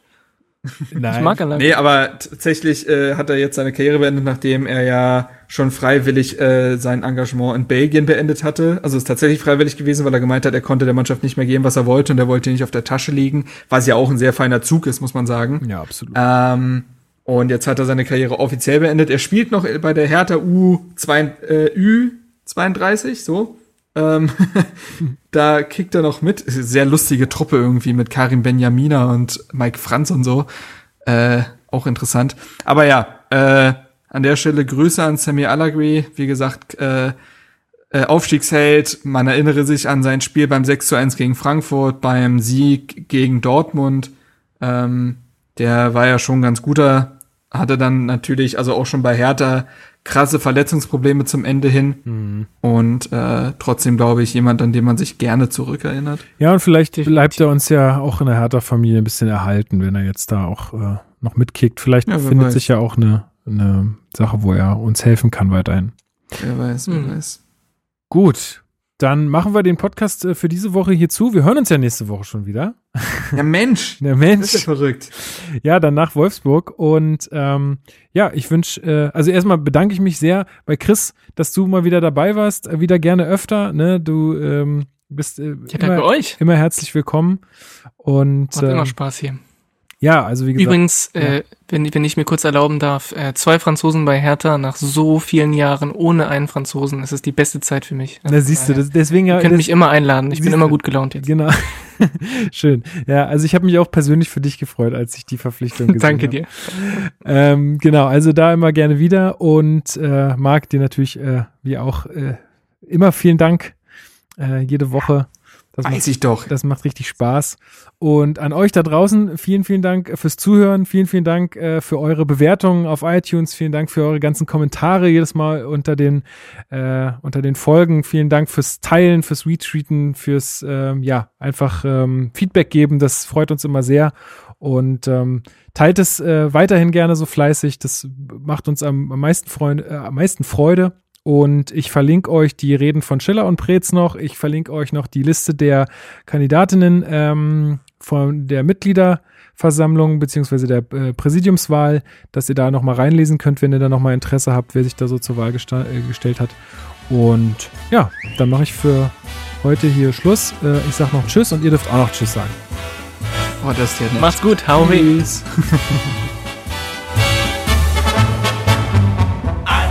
dem schönen Strand der Spree. Dort spielt Hertha BSC. Der